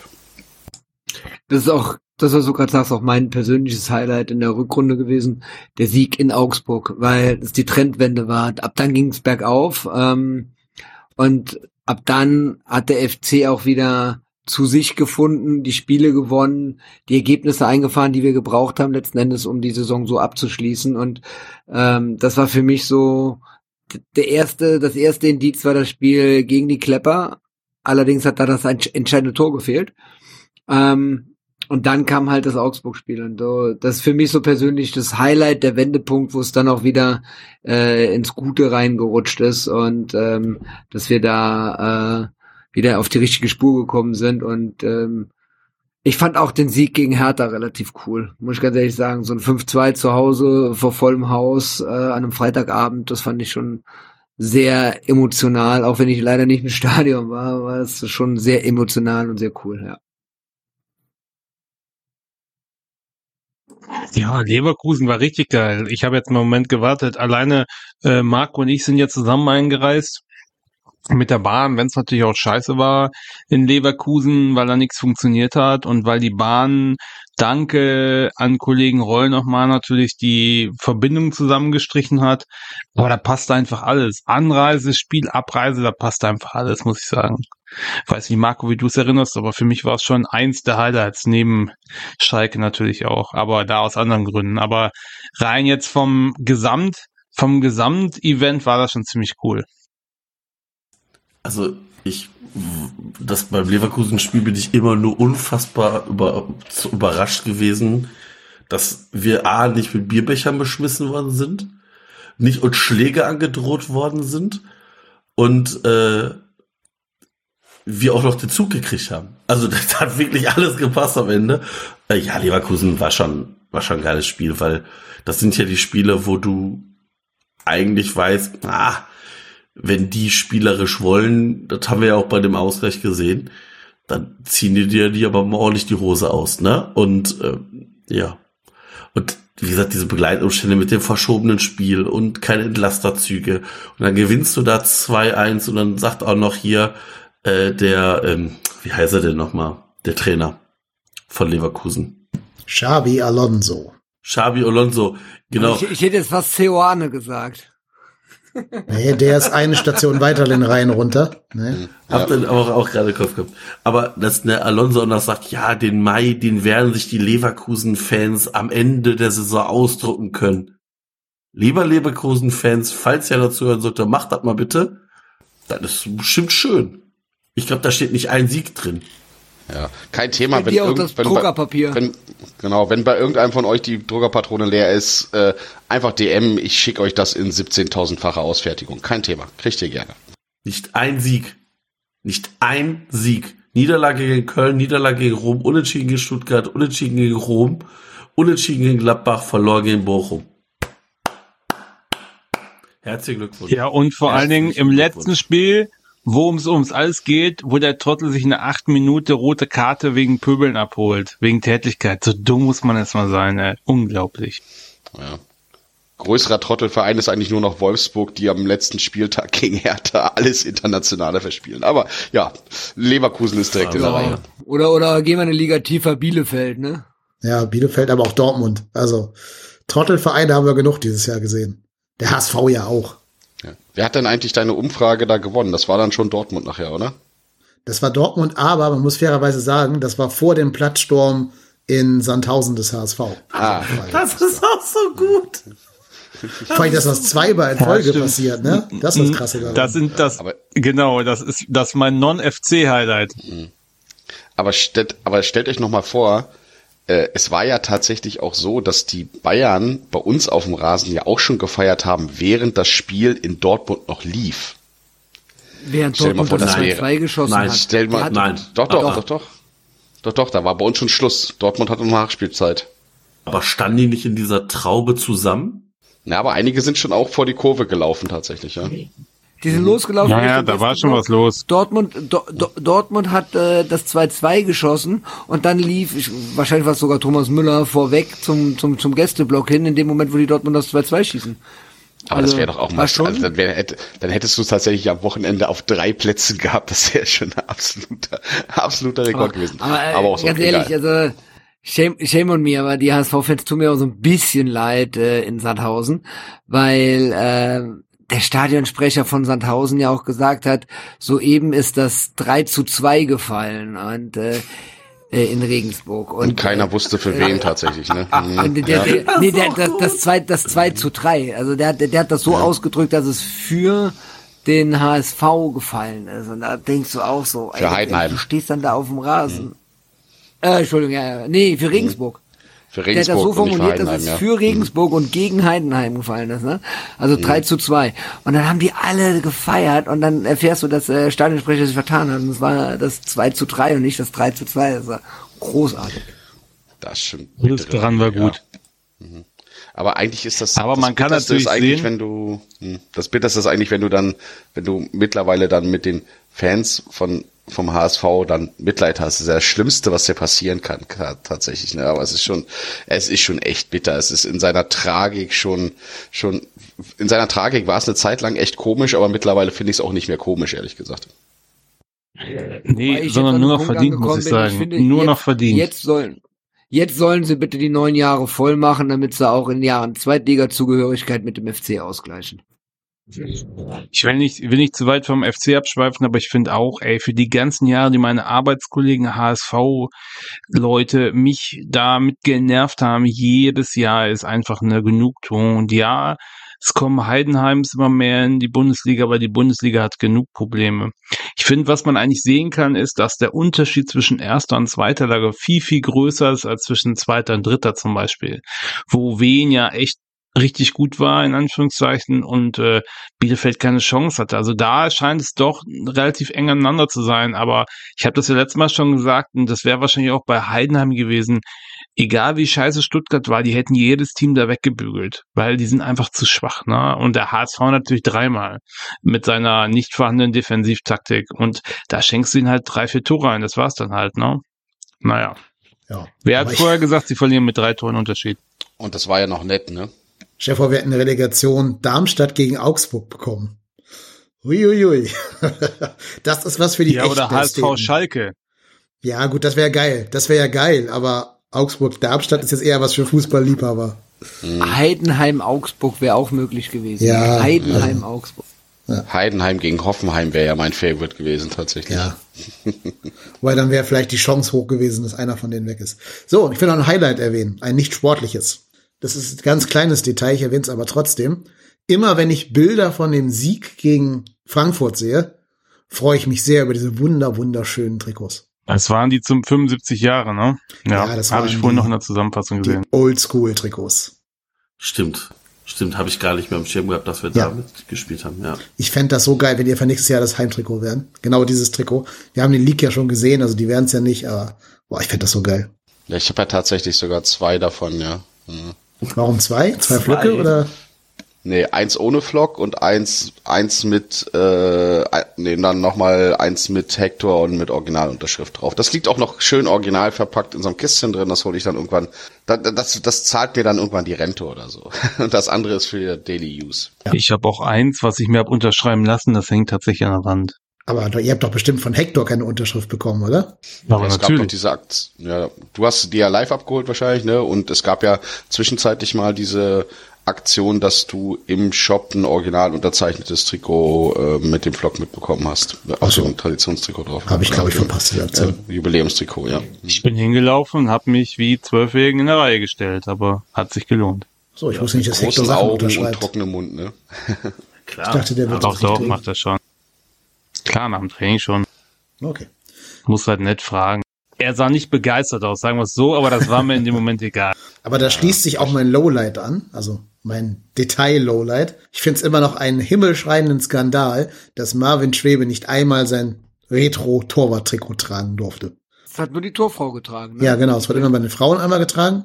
Manon Klett durfte einmal daran auflaufen. Aber weil ja die Eintracht äh, in Schwarz spielt, durfte Schwäbe das nicht tragen. Und danach war dann scheinbar die Gelegenheit dazu vorbei. Der Junge durfte das nie tragen. Der musste immer in diesem Pikachu-Ding da rumlaufen und durfte nie dieses wunderbare Torwarttrikot tragen. Und das hätte man wissen können. Man hätte wissen können, mit was für Trikots die SGE aufläuft. Vor allen Dingen, wenn man weiß, dass wir ganz in Weiß aufgelaufen sind. Das wäre, das wäre jetzt kein kein Hexenwerk gewesen. Dann hätte man ihm auch entweder ein anständiges äh, Traditionstrikot machen können, ähm, in einer anständigen, in einer, Ich glaube, die. Trikots stehen Einfach rot, oder? weit davor fest. Ich glaube, die Nein. Trikots stehen weit davor fest. Du weißt doch, du weißt doch, wenn der, der Spielplan, der kommt im Juli raus. So. Ich und, glaube, äh, ich glaube felsenfest, die- dass die Trikots schon weit davor feststehen. Guck mal, du hast doch jetzt schon die Leaks für die neuen Trikots gesehen. Die tragen die aber auch früher. Die, die, die neuen Trikots, die tragen die dann ab, äh, ab der Vorbereitung. So, ähm, aber das hier haben die im Februar getragen. Und deswegen glaube ich nicht. Also das hätte ja auch gereicht, wenn man sich dann im Oktober, November damit zusammensetzt und dann sagt, so, pass auf, wir machen jetzt hier mal ein richtig geiles Traditionstrikot zum Geburtstag. Und Boah, äh, ich weiß nicht, ob, also, ich glaube, ich glaube, da verkennst du nämlich eine Sache. Ich glaube, das Trikot, wenn du das nur für die Mannschaft produzierst, ist eine Sache. Aber du willst es ja auch in die Masse bringen. Also der FC bringt kein Trikot raus, nur damit die Mannschaft damit aufläuft. Machen wir uns nichts vor. Das ist eine Geldmaschine. Und die musst du ja vorproduzieren. Das reicht nicht aus, wenn dann auf einmal du in, ich weiß nicht, wo die produziert werden, aber in einem möglicherweise äh, asiatischen Land sagst, so, Nähmaschinen, Nähmaschinen angeschmissen, los geht's. Ich glaube nicht, dass das zeitlich reicht. Doch, doch, weil guck mal, ähm, der, hat Erik gerade ja gesagt, der Spielplan kommt im Juli 22 raus. Und du weißt, wann du Geburtstag hast. Das heißt, du weißt, wer der nächste Gegner sein wird. Und guck mal, wenn du dich für Europa qualifizierst, wie lange das dann, oder wie schnell das dann geht, bis ein Europatrikot da ist. Das sind ja weniger als, Ja, als acht Monate. Ich glaube aber, dass es einfach wir die Professionalität an manchen Stellen echt überschätzen bei so einem Verein. Also ich bin mir nicht sicher, ob eine, ob eine Merch-Abteilung das so auf dem Schirm hat, wer spielt da mit wem und wie müssen wir das Trikot, die machen irgendwas, sieht geil aus. Also, ja, Junge, das hau mal raus, mach mal doppelte Auflage und dann wird das verkauft. Ja, Also ich glaube tatsächlich, man, man denkt immer, dass es so ultra professionell ist, glaube ich aber nicht, dass es so ist. Nee, das ist ja auch so ein Fan-Thema. Das kratzt den, den Merch-Menschen wahrscheinlich nicht. Man hätte halt der Eintracht sagen müssen, ey Jungs, spielt doch in Rot. Geht das so einfach? Ja, Ich glaube, denen ist das noch egaler als den Leuten von der Merch-Abteilung. Ja, aber die- sich die wissen, was das- es wird genug verkauft. Ja, aber die wissen, was sowas bedeutet. Das ist ja kein, ist ja nicht Red Bull Leipzig oder so. Die würden sich da schon drauf einlassen, wenn die die bittest, ein anderes Trikot anziehen. Mich hat's halt, mich hat's halt eher gewundert, warum das schwarz ist und warum nicht das Torwarttrikot dann rot ist. Wenn das andere weiß ist, dann hätte man dem Thema aus dem Weg gehen können. Aber anyway. Das, das, das, Äh, das ist halt, das ist so halt der ist es Punkt, ne? Du- Du hättest es wunderbar in eine andere Farbe reinsetzen können und dann wäre es okay gewesen. Ich find's aber geil. Ich liebe dieses Trikot in schwarz. Also für mich, ich bin froh, dass sie nicht rot gemacht haben. Wir hatten noch nie ein rotes Torwarttrikot, oder? Wir hatten immer so ganz komische Farben, so schreiende Farben. Nee, weil ja normalerweise unsere zweite Farbe rot ist, ne? Deswegen Ja, äh, ähm, wär's. Äh, aber für die Traditionstrikots ist es ja egal, ja. Gibt's nicht sogar, ich habe mal irgendwann so eine, was, eine Studie oder eine Überlegung oder was gelesen. Ähm, Torwärter haben mit Absicht grelle Farben an, weil sie dann wahrscheinlicher vom Schützen angeschossen werden. Den Gegner erschrecken und so weiter, ne? Der- Also da gibt's wirklich Statistiken, dass die Torhüter Neon-Trikots oder grelle Trikots anhaben, weil viele Schützen ähm, im Unterbewusstsein sehen sie da einen Punkt und visieren den an. Und das ist dann in der Regel das Torwarttrikot, was die sehen durch die Abwehrreihen und so weiter durch. Äh, wenn die, wenn die auf den Ball gucken oder wenn die gucken, wie steht der Abwehrspieler und sehen dann im Augenwinkel irgendwie, wie, wo ist das Tor? Wenn die da einen Punkt sehen, dann visieren die den an. Und das ist, in der Tat gibt es da Statistiken und deswegen haben viele Torhüter äh, sehr grelle Trikots an.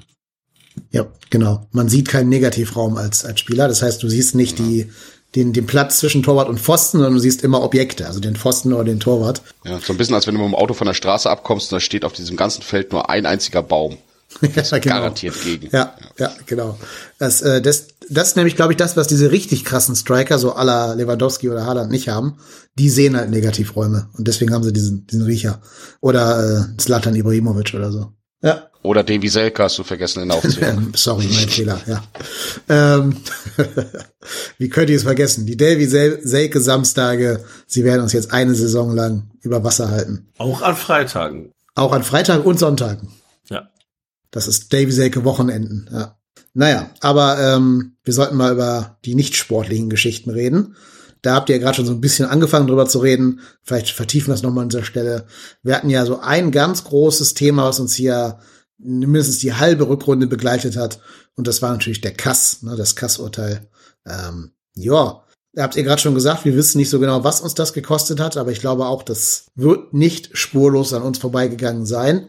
Also alleine, wenn du hörst, Paccarada hat ein Interview gegeben, wo er sagte, dass für ihn die Situation so ganz schwer auszuhalten war, dass er Geduld lernen musste und so. Ähm, hat sich für ihn jetzt ja gut rausgestellt.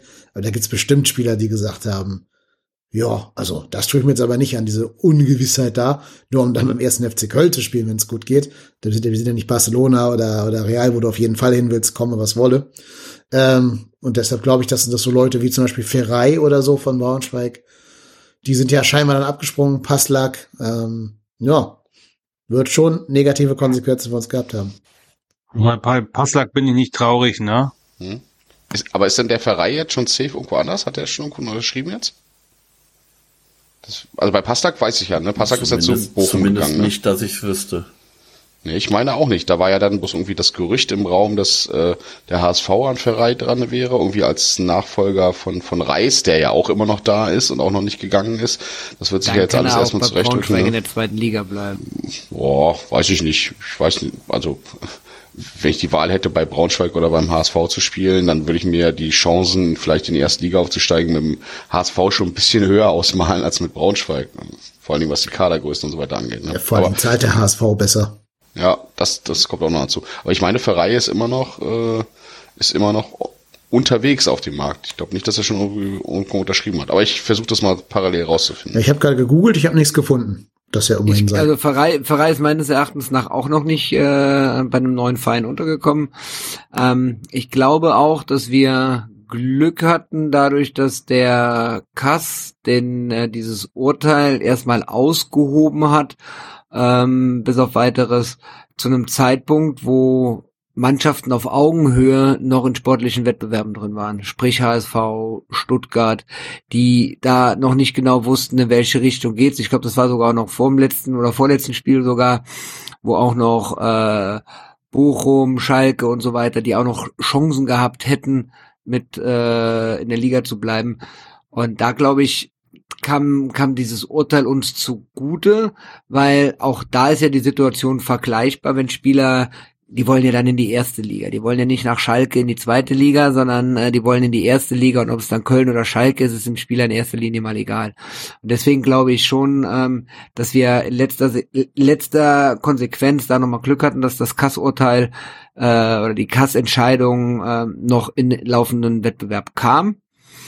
Aber ich glaube auch, dass wir durchaus schon Spieler hätten verpflichten können oder verpflichtet hätten oder verpflichtet hätten, wenn dieses Urteil gar nicht erst gekommen wäre. Und ich glaube, dass wir da ist müßig drüber zu diskutieren, aber den einen oder anderen Spieler schon verloren haben, der irgendwo anders hingegangen ist. Ähm, so, so, so ein Beispiel wie, wie Hussein Basic oder sowas, die dann zu anderen Vereinen gegangen sind, die aber medial gar keine große Rolle spielen. Also das kann ich mir durchaus schon vorstellen. Mhm. Wobei, ich bin mal gespannt, glaubt ihr, dass der Hollerbach nach Köln kommt? Von wem? Wiesbaden? Ja, Taubi hat ihn doch schon gesichtet in der Stadt. Ja, Taubi hat ihn schon gesichtet, ist ja klar. Sorry, sorry. Ja, aber ich, glaub, ja. glaube, dass ähm, ich glaube, dass Hollerbach tatsächlich ähm, genau in dieses Muster passt. Variabel, offensiver, einsetzbarer Spieler, jung, kostet jetzt, was man so hört, eine mittlere äh, Abschlusssumme unter einer Million. Also es wird irgendwie gemunkelt, dass irgendwie so grob 300 5, bis 500.000 Euro für den fällig werden. Ich glaube, dass das könnte gut passen. Ich glaube, Darf das ich an der Stelle passen, ganz kurz an dieser an der Stelle möchte ich einmal ganz kurz das, was man überall liest und jeder sich fragt, einmal ganz kurz für Klarheit sorgen. Benedikt Hollerbach ist nicht der Sohn von Bernd Hollerbach. Der Sohn von Bernd Hollerbach heißt Ben und lebt mit seiner Mutter in Prag und ist im Sportinternat von Sparta Prag. Benedikt Hollerbach ist am Starnberger See geboren und hat die Jugendmannschaften von 1860 München und später vom FC Bayern München durchlaufen. Das sind zwei komplett unterschiedliche Personen. Hier haben Sie es gehört. Aber Benedikt Hollerbach folgt dem ersten FC Köln bereits auf Social Media. Damit ist der Transfer confirmed. Genau. Und das macht Ben Hollerbach nicht. Nein, Ben Hollerbach wahrscheinlich nicht. ben Hollerbach wäre auch mehr so die Nicola Soldo-Verpflichtung, glaube ich. Äh, der falsche Bruder. Mein Gefühl sagt mir, am Montag wissen wir schon, ob Hollerbach kommt oder nicht. Also Benedikt. Bin mal gespannt. Also ich habe mir das Rückspiel angeguckt aus, äh, wie soll ich mal sagen, Katastrophentourismusgründen. Und da hat er ja zwei Tore gemacht und also er passt schon zum Baumgart-Fußball, ne? Ist so ein bisschen wie mein, also klein, wuselig, schnell, läuft immer an und so. Schauen wir mal. Ich find's gut. Für einen kleinen, für eine ja. kleine Mark finde ich es echt gut. Ja, über eine Million kostet er jetzt leider durch den Aufstieg, ne? Sonst wäre ablösefrei gewesen. Also da hätte Bielefeld dann doch mal gewinnen können. Das wird ja, aber das glaube ich auch noch nicht so ganz. Also da gehen ja die, die Infos auch auseinander. Na, er selber hat ja, dass er er selber hat ja am Sat1 Mikro gesagt, sein Vertrag habe sich verlängert. damit wird er automatisch genau. eine Ablöse fällig. Ja klar, eine Ablöse, aber ja. die kann ja auch geringer sein als ja, eine Million. Gut, klar. Aber sonst wäre halt for free gewesen, wenn die nicht aufgestiegen wären. Das wäre noch weniger. Ja, ja, gut, klar. Es das ist, gibt ja auch irgendwie so parallel, glaube ich, Gerüchte, dass Wiesbaden ja wohl auch noch auf der Suche nach einem Torwart wäre und ob man da nicht irgendwie so eine Art äh, äh, Combo-Deal machen würde, dass dann der, der Jonas Obig äh, dann in die zweite Liga zu Wiesbaden dann geht und äh, ähm, keine Ahnung, wahrscheinlich irgendwie Laie mit Kaufoption oder sowas, damit er dann auch wieder seine Spielpraxis da in der zweiten Liga bekommt, weil da hat Wiesbaden ist da auch relativ hin und her gesprungen. Da hatte sich der eine Torwart, der Stammtorwart auch irgendwie verletzt, dann war der zweite Mann irgendwie äh, ähm, relativ lange drin, dann ist am Ende aber der Stammtorwart wieder zurückgekommen, der dann irgendwie nicht mehr so richtig stabil war. Also könnte sein, dass man das vielleicht versucht irgendwie zu kombinieren. Ne? Ja, Hauptsache, die verkaufen ob ich nicht, sondern verleihen den nur. Aber wir wollen ja nicht über einzelne Spieler jetzt heute reden. Das machen wir dann am Montag, also wenn wir die nächste ja. Folge aufnehmen. Ähm, ja, genau. Ja, wir wollten eigentlich über das Kassurteil reden, ne? Ähm, da waren wir, davon waren wir ausgegangen. Habt ihr da noch irgendwelche Takes zu? Es gibt ja noch kein Urteil, es ist nur aufgeschoben, ne? Ja. Also das Kass-Urteil kommt ja noch. Steht ja aus. Nur bis dahin dürfen wir einkaufen. Das ist ja eigentlich das Einzige, was passiert ist, wenn ich richtig liege. Und damit muss man sagen, warten wir mal ab. Also ich persönlich glaube, dass die Sperre kommt, habe ich ja letztes Mal schon gesagt. Und äh, hoffe natürlich was anderes, aber ich glaube halt, dass es kommt. Ich hoffe einfach nur, dass jetzt genug Leute geholt werden, dass man das kompensieren kann bis nächstes Jahr im Herbst. Aber das hat Keller ja schon gesagt, will er gerade nicht tun. Er will keinen aufgeblähten Kader jetzt äh, kreieren, nur um eventuell vorzubereiten. Ja, aber das würde ich natürlich auch sagen an seiner Stelle. Erstmal braucht man die Aufklärung. Außerdem, ich sag mal, wenn man jetzt nicht gerade die Intelligenz von Jörgi Schmatke äh, besitzt, ja, sondern ein bisschen mehr, ja, dann ist man auch nicht so doof und, und trötet überall rum, dass man jetzt viele Spieler kaufen will, weil da werden natürlich alle hellhörig, sobald der FC anklopft. Ich würde auch sagen, nee, nee, machen wir nicht, brauchen wir nicht, alles easy. Wir bleiben so, bei unserer Linie wird dann doch fünf Leute mehr kaufen, weil du machst dir sonst den Markt kaputt. Ja, und im Zweifel dann kaufen, verleihen. Ein bisschen. So wie, keine Ahnung, wie, wie Eintracht Frankfurt das mit Matanovic von ähm, St. Pauli gemacht hat. Gekauft und direkt wieder zurückverliehen. Kannst du ja auch machen.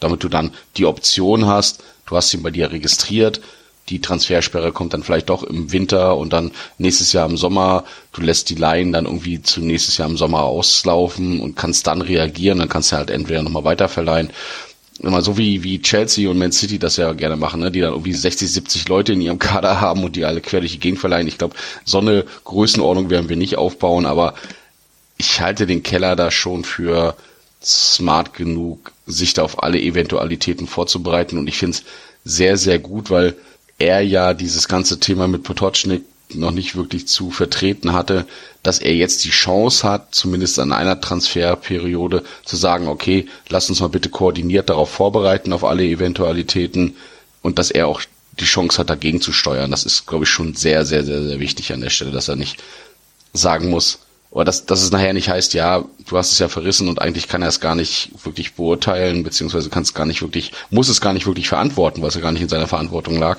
Ähm, Finde ich gut, dass er da die Möglichkeit hat, es zu machen. Ja, es gibt ja auch durchaus Leute, die Keller kritisch sehen. Ich kann auch ein paar Argumente verstehen, die äh, gegen ihn so ein bisschen sprechen. Aber ich muss zugeben, ich bin trotzdem froh, dass jetzt in dieser ganzen Kass-Urteilszeit da halt Christian Keller, also ein doch sehr seriöser Vertreter seines Handwerkes, da die ähm, am Ruder sitzt und halt nicht diverse dem Alkohol nicht abgeneigte Ex-Spieler, die dann Sportchef geworden sind, ohne jetzt Namen nennen zu wollen. Ich glaube, die wären völlig, völlig amok gelaufen. Was sind denn so die Argumente, die da gegen Keller gebracht werden? Weil ich habe, also ich habe ehrlicherweise noch nicht so viel wahrgenommen. Also. Vielleicht, vielleicht habe ich hier eine Diskussionsgrundlage eines Argumentes, weil ich persönlich finde, ähm, wenn eine Möglichkeit bestanden hätte für einen Betrag X, im Raum stand zwei bis zweieinhalb Millionen Euro, die gesamte Geschichte quasi wegzukaufen und überhaupt kein Risiko zu gehen oder minimiertes Risiko zu gehen und der FC sich ganz klar dagegen entschieden hat, finde ich das schon eine Sache, die riskant ist, wenn wir, wie Daniel vermutet, die Sperre bekommen, ähm, müssen, haben,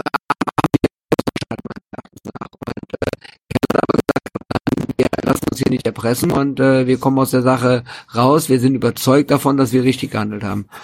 Und ähm, das ist jetzt die Frage, wie nachher der Kass entscheiden wird. Aber ich glaube schon, ähm, ich persönlich hätte da zur Risikominimierung die an, den anderen Weg zumindest mal mehr, als es zumindest außen gedrungen ist, ins Auge gefasst und äh, geguckt, ob man da vielleicht wirklich eine Lösung hätte finden können. Ja, das kann man sicherlich kritisieren, aber habe ich jetzt gar nicht so häufig gehört tatsächlich. Ich gebe ich dir recht, ich habe das auch an ein, zwei Stellen mal gelesen, dass man gesagt hat, Mensch, jetzt lass uns doch mal freikaufen und äh, äh, dann zahlen wir halt diese zweieinhalb Millionen. Das ist halt immer auch eine Glaubensfrage. Ne? Willst du dich da auf, ich sag mal in Anführungsstrichen, diese Erpressung einlassen, um dich da freizukaufen oder gehst du halt das Risiko, weil du dich im Recht fühlst? Aber Recht, sich im Recht fühlen und Recht bekommen sind ja immer noch mal zwei unterschiedliche Paar Schuhe. Ähm, das, okay, da kann ich mitgehen. Das wäre ein Kritikpunkt, wo man wirklich sagen würde, wenn du jetzt nur mal sicher gehen willst, dann machst du das halt nicht, ähm, beziehungsweise kaufst dich da irgendwie raus. Aber so grundsätzlich an der Transferpolitik und das, was bisher, sag ich mal, an sonstigen Entscheidungen managementtechnisch von Keller gekommen sind, habe ich tatsächlich vielleicht auch an meiner Bubble liegend, aber nicht so viel Kritik mitbekommen. Also nichts, was mich jetzt irgendwie so grundsätzlich angefasst hätte, wo ich gesagt hätte, Boah, ja, stimmt. Mensch, das hat er wirklich verrissen an der Stelle. Ja, ähm, wir reden ja in der, im Teil zwei der Saisonrückschau über die Neut, äh, Neuzugänge und Transfers, die wir getätigt haben. Dann kann ich, glaube ich, noch mal ein bisschen dezidierter auf dein Feedback eingehen. Aber wenn ich das jetzt tun würde, würde ich da schon der nächsten Folge vorgreifen. Aber es gibt Leute, die sehen einige Transfers eher, eher kritisch von ihm. Würdest du da eine Kategorie schon spoilern wollen, ne? Würde ich jetzt nicht an dieser Stelle wollen. Deswegen. Nein, nein, nein, aber ein Gewinner vielleicht. Ein möglicher Ja, Gewinner. ja, könnte sein. Aber es gibt ja auch so, also nicht jeder Transfer hat ja sofort gegriffen. Das muss man einfach sagen. Ähm, da gibt's ja einige, die nicht mal mehr im Kader standen dann zuletzt. Ähm, das ist dann so 50-50. Weiß auch nicht, ob es wirklich, also das kann ich glaube ich schon sagen, ohne da irgendwas vom Montag vorzugreifen, aber ob es jetzt so die allerbeste Idee war, mit Steffen Tigges und Florian Dietz in die Saison zu gehen, kann man sich auch überlegen. Ähm, oder ob man da halt einen doch gestandeneren ersten Stoßstürmer gleich von Anfang an hätte verpflichten müssen. So Sachen hätte man da schon diskutieren können. Ich sag mal, wenn, wenn im Win- Winter Geld für Selke da ist, ist vielleicht auch im Sommer Geld für Selke da oder für irgendwen von dieser ja, Kategorie. Jein, jein. Du hattest, du hattest im Sommer Adamian verpflichtet und äh, hat's dir, ich glaube, jeder von uns auch hier hat sich mehr von ihm erhofft, als er letzten Endes gebracht hat. Und äh, ich glaube, in den Dama, in der damaligen Situation mit Tigges und mit Adamian und auch zu, zur Vorbereitungszeit, das darf man noch nicht vergessen, war Marc Uth ja auch noch fit. Äh, hattest du im Sturm eine Aufstellung, die zwar dünn war, aber mit der du in die Saison hättest gehen können. Und dementsprechend glaube ich schon, ähm, gerade die Adamian-Geschichte, ähm, die hat so keiner kommen sehen und da haben sich alle mehr erhofft. Das ist zwar richtig, aber wir haben ja gerade rausgearbeitet, dass wir eine Flankenmannschaft sind. Und weder Marc Uth noch Adamian sind Verwerter von Flanken, rein von der Körperphysiognomie her. Ähm, das heißt, du brauchst ja immer den einen großen, dicken Mann da vorne drin. Und ob man da wirklich für 1,5 Millionen nur Steffen Tigges bekommen konnte, kann man zumindest mal ein Fragezeichen dran machen. Ja. Also ich, Ja, ja, klar. ist berechtigt, aber ich glaube, Stimmt. ich glaube, das ist sehr viel Kaffeesatzleserei, weil wen hättest du bekommen können? Das, das wissen wir alle nicht. Vor alle allen Dingen war es der Wunschspieler vom ist ja- Baumgartner, darf man auch nicht vergessen. Ja, Baumgart hat viele Wunschspieler, wenn der Tag lang ist. Das sagt er gerne mal über seine Spieler. Ja.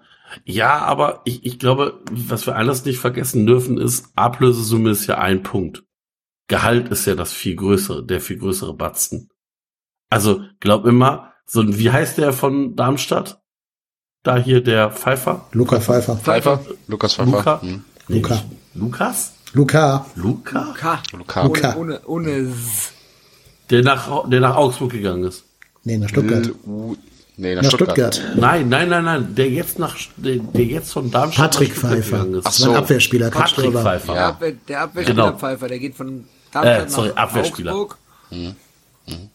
Ich möchte nicht wissen, was der verdient. Ja, Augsburg hat's ja auch. Also, die haben sich ja. auch schon diverse von diesen sehr teuren, im Unterhalt sehr teuren Spielern ge geleistet. Die haben, die haben doch gegen Investoren gestimmt. Haben sie auch, aber äh, heißt ja, also es haben ja auch andere Vereine dagegen gestimmt, die Investoren haben, ne? Mhm. Um cool zu sein. Ich glaube gar nicht, dass es da unbedingt um die Abstimmung pro Investor, negativ Investor ging. Vielleicht hatten da auch viele eine andere Agenda. Du schweifst ab. Intern. Aber, aber mach dein, mach deinen Punkt von eben nochmal weiter. Ich habe dich gerade aus dem Trott gebracht. Also ich, ich glaube, ich glaube halt einfach, dass die Ablösesumme nur ein kleiner Bruchteil von dem ist, was man dafür ins Feld ziehen muss. Weil wenn du eine Ablösesumme von 1,5 Millionen Euro hast und der Spieler verdient, ich sage jetzt einfach mal irgendeine Zahl, eine Million Euro im Jahr, dann ist das auf eine Vertragslaufzeit von, ich sage jetzt mal drei Jahren, ein Kostenapparat von, äh, von 4,5 Millionen Euro. Wenn aber der Spieler ablösefrei ist und 2,5 Millionen Euro verdient, ist das ein Vielfaches davon auf die Jahre gerechnet. Ja, Deswegen dürfen wir nicht den Fehler machen, immer nur die Ablösesumme ins Feld zu ziehen, weil ich würde tippen, dass für, also dass du, dass Adamian und Tigges weniger verdienen als ein, ich, ich sag mir mal irgendein Stürmer aus Augsburg. Äh, Berisha. Ich wollte Benzema Berisha. gerade sagen. Dorsch. Also, oder Pepi. Also ich würde tippen, dass Pepi mehr verdient als Adamian und Tigges zusammen. Ja, das mag schon sein. Aber ähm, wir haben ja damals, also klar, wir alle haben uns von Adamian mehr versprochen. Das, wie gesagt, wir greifen jetzt nicht voraus, den Montag. Aber wir haben in der damaligen Folge, als die Transfers bekannt worden, äh, bekannt gegeben worden sind, kann man jeder ja nachhören in unseren alten Folgen, haben wir immer schon gesagt, wir finden das ein bisschen komisch, dass ein älterer Spieler vier Jahre bekommt. Und Ja. gib dir mal nur zwei, dann hast du ja schon wieder ein bisschen mehr Budget. Ah, Aber, aber, ähm, du darfst an der Stelle halt auch nicht vergessen, das sind teilweise auch ein paar Finanztricks dabei. Du hast fest oder du hast Ablösesummen, die du bezahlst und wenn du den Vertrag für zwei Jahre machst, hast du die Abschreibung über zwei Jahre. Wenn du äh, die den Vertrag über vier Jahre machst, hast du die Ablöseabschreibung über vier Jahre. Das gibt dir in Sachen Liquidität für zwei Jahre mehr Spielraum. Das sind ein paar Finanztricks, die du da zur Verfügung hast, äh, die die hier gezogen haben. Natürlich kann man jetzt argumentativ dagegen das mehr Gehalt nehmen, dass äh, wir einer da mehr bezahlen müssen. Da kann man dagegen halten. Auf der einen Seite hast du die Erwartungshaltung, äh, dass dieser Spieler besser einschlägt, als er eingeschlagen hat. Auf der anderen Seite ist es da aber dann auch so, dass du bei Adamian, beziehungsweise nee, nicht bei der Adamian, sondern bei der, bei der ganzen finanziellen Situation die Liquidität des FCs nicht vergessen darfst. Und ähm, die haben halt, die sind halt nicht wirklich liquide. Und deswegen nutzt man solche Tricks ganz gerne. Ich glaube auch, das hängt damit zusammen. Klar. Wobei ja trotzdem im Winter noch Geld für Selke plus Gehalt da war. Ne? Also so ganz knapp können wir auch nicht gewesen sein bei Kasse. Aber wollte gerade sagen, war das nicht tatsächlich Wortlaut die, die Einsparung von Duda und Euroleague bei Selke? Oder hab ich Ja, und was ist mit? Modest? Da wusste doch keiner, dass der weg ist. Der war doch auf einmal weg im Sommer. Beim Schalke-Spiel quasi vormittags. So, das wusste doch zu der Zeit mal noch keiner. Nee, aber die, das Transferfenster war noch offen. Ja gut, aber wenn du keinen findest so kurzfristig und wollte ich gerade sagen, Adamian ist schon geholt. Der Damian-Deal war aber auch einfach ein Thema. Keller kannte ihn schon aus Regensburger Zeiten und, ähm, und da war auch das Thema, dass Baumgart ihn auch haben wollte, dass sie ihn dann, äh, ist, der Transfer sticht schon irgendwie so ein bisschen raus, ne, weil es halt der einzige war, wo du wirklich einen älteren Spieler geholt hast und dann ausgerechnet dem auch noch den längsten Vertrag gegeben hast von allen. Ne. Das hat ein, da habe ich auch schon so leichte äh, Armin Fee, Horst Held Vibes irgendwie im Hinterkopf gehabt, als ich das gesehen hatte, hatte mir aber auch einfach tatsächlich mehr versprochen von ihm und dachte, okay, das ist, sollte jetzt einer, wie haben sie das beim HSV immer genannt, die Säulenspieler oder sowas, ne? Ähm, hat nicht so ganz geklappt, aber ja, da kommen wir ja in der nächsten Folge nochmal Genau. drauf. Ja. Wenn Sie mehr über Sages Adamian erfahren wollen, schalten Sie auch in der nächsten Folge wieder ein. Aber wir können ja generell mal bei diesem Thema der, der, der Spieler bleiben. Denn mich interessiert, so allgemein jetzt vielleicht, ne, immer auf das große Ganze geblickt und nicht auf einzelne Spieler. Mich interessiert, wie ihr die Förderung von jungen Spielern bei uns in dieser Saison wahrgenommen habt. Denn wir haben ja gesagt, wir sollen ein Ausbildungsverein werden, der Spieler günstig entweder aus dem Nachwuchs hochzieht oder von extern erwirbt und die besser macht. Ähm, jetzt, wie gesagt, ohne jetzt dafür auf einzelne Spieler so mit, mit Zeugnissen und so eingehen, aber ist das denn insgesamt Baumgart und seinem Trainerteam gelungen? Bei mir klares Nein. Wenn ich das vergleiche mit den Jahren davor, ähm, hat ein Baumgart schon durchaus eher die Tendenz, die erfahreneren Spieler einzusetzen. Die Frage ist jetzt genau, was definierst du mit Jungen? Weil Jan-Uwe Thielmann hat halt auch mit, was, wie alt ist er jetzt? 21 und hat halt auch schon 100 äh, äh, Spiele für den FC gemacht. Ne? Ist halt die Frage, zählst du den dann noch bei Jungen irgendwie mit dazu? Aber wenn du es auf Spieler aus den eigenen Reihen, also sprich aus der U17, U19, U21 beziehst, die haben eher weniger Chancen bei Baumgart, zumindest nach meinem Eindruck. Du hast dann vielleicht mal irgendwann zwischendrin einen Einsatz von Justin Deal, der mal kurz ran darf. Wir haben ja, glaube ich, tausendmal in dieser Sendung schon über Tim Lemperle diskutiert und über seine Einsatzchancen und wie viel er tatsächlich da an Spielzeit bekommt. Das nicht so dolle. Da setzt dann Baumgart schon eher auf die erfahreneren Leute oder auf die, die von außen dazukommen. Insofern bei mir ganz klar nein, gerade wenn du es im Vergleich, also ob er es jetzt bewusst gemacht hat, aber er hat es zumindest gemacht, wenn du es im Vergleich zu einem Gistol siehst. Ne? Äh, Der hat es dann wahrscheinlich eher gemacht, weil es die letzte Patrone war und weil er irgendwie noch versucht hat, damit irgendwie äh, da durchzukommen. Aber im Vergleich dazu haben da weniger junge Spieler, die aus dem eigenen Verein, aus der eigenen Ausbildung kommen, eine Chance bekommen. Also ich wollte gerade sagen, bitte nicht den Gisdol-Vergleich, bitte nicht den Gisdol-Vergleich, weil was bei Gisdol war, wir hatten unendlich Sehr viele gerne. Verletzte, wir waren komplett im Arsch, ja, das Team war im Arsch und Gisdol mit seiner Wahnsinnstaktik hatte auch nichts mehr. Und das Einzige, was er noch versuchen konnte, ist einfach unbegrenzt junge Spieler hochzuziehen, ne? Und das hat er halt gemacht, das hat auch funktioniert. Okay, das war aus meiner Sicht ein Glückstreffer, aber ist ja egal, warum es funktioniert hat, funktioniert. Aber das war ja nicht ein systematischer Aufbau von jungen Spielern, sondern wir nehmen einfach das, was wir haben. So, und äh, dass ein Teammann bei rausgekommen ist, dass ein Jakobs bei rausgekommen ist, das ist natürlich cool, aber das war keine systematische Nachwuchsförderung. Und ich finde eigentlich okay, dass mh, wir nicht so viele junge Spieler haben. Wie hieß denn der andere Stürmer jetzt? Äh, Nicht, nicht Justin Deal, wie heißt denn der, der sich das Bein gebrochen hat da? Der, der zu Anfang der Saison neben ah, Gott, mein Name ist Florian. Dietz oder wer? Dietz, Dietz, genau, der war ja eigentlich auch aus der U21. Der hat ja schon Stamm gespielt, mal auch gezwungenermaßen, aber hatte halt, ne? Und ein Husin Basic ist auch noch sehr jung. Also ich finde schon ganz okay, dass du nicht anfängst, die Leute zu verbrennen. Klar, vielleicht der eine oder andere.